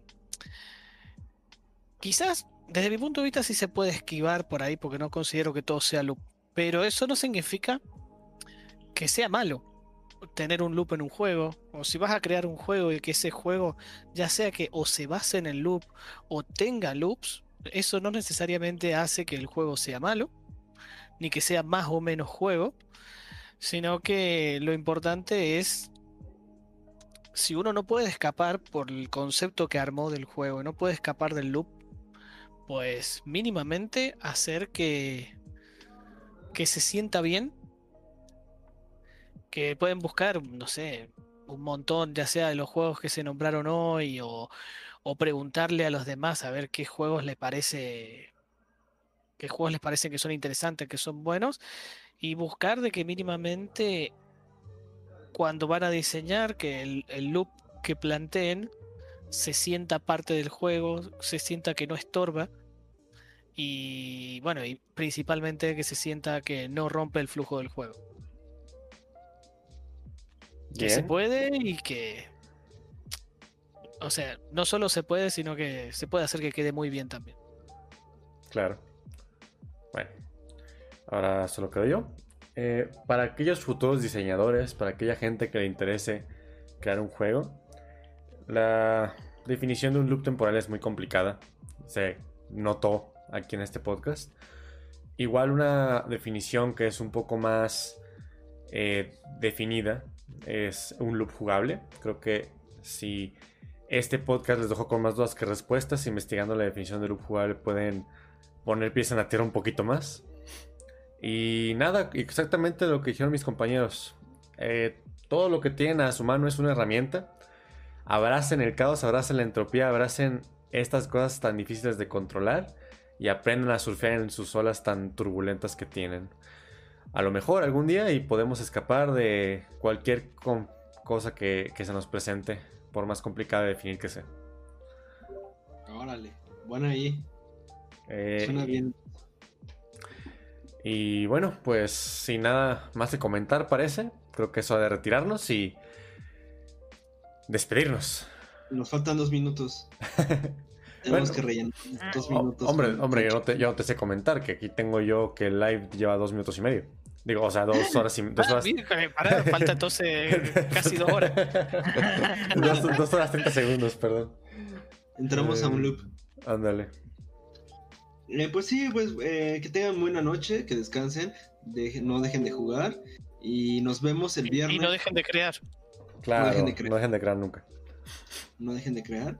Y nos vemos el lunes. No, a ver, a ver. El viernes. A ver, a ver. a ver. Nos vemos el jueves. jueves, mira, nos vemos el jueves para la noche del testeo. Nos vemos el viernes para nuestra partida de juegos de root. Y nos vemos el sábado O de lo para... que sea. o de lo que sea. O lo que sea. Y nos vemos el sábado para la inauguración del ta- de la barra de talleres de sistemas lúdicos. Órale, creo que ya estamos. Eh, se viene eh, Cineclub, ¿no? Cineclub, va a venir un, cine- un, un Cineclub acá en Sistemas Lúdicos. Se vienen em, festivales, se vienen eh, juegos que estamos haciendo nosotros acá. Y probablemente hasta nosotros seremos profesores en sistemas, no dentro de mucho. Próximamente se vienen nuevos talleres con el equipo Yulisaki y pues esperen las noticias, esperen las noticias y estamos ansiosos de que todo esto vaya jalando. Como que ya está agarrando ritmo, ¿no? ¿Cómo se sienten ustedes? Pues bien, ahí va yendo, sí, va yendo. Está, está creciendo, es lo importante. Creo que Ángel está más estresado que nosotros. Pero dentro de poco se desestresa. Sí, yo estoy muy relax, yo estoy muy relax. Eh, Ángel sí, de repente lo veo ahí con sus tareas y todo eso, pero pues poco a poco ahí estamos encontrando tiempo todos y tiempo para aquí ofrecerles un par de horas de hablar de cosas que ni siquiera entendemos bien, pero que juntos más o menos podemos llegar a sacar ahí alguna que otra conclusión. Eh, no me queda más que invitarlos eh, a las actividades que tenemos y nos vemos la próxima semana. Exactamente. Nos Sí. vemos la siguiente semana para repetir el, el loop del podcast, para luego repetir el loop del podcast y otra vez y otra vez. Y repetir y repetir. Y el que sigue, y el que sigue, y el que sigue. Y bueno, hasta luego. Chao.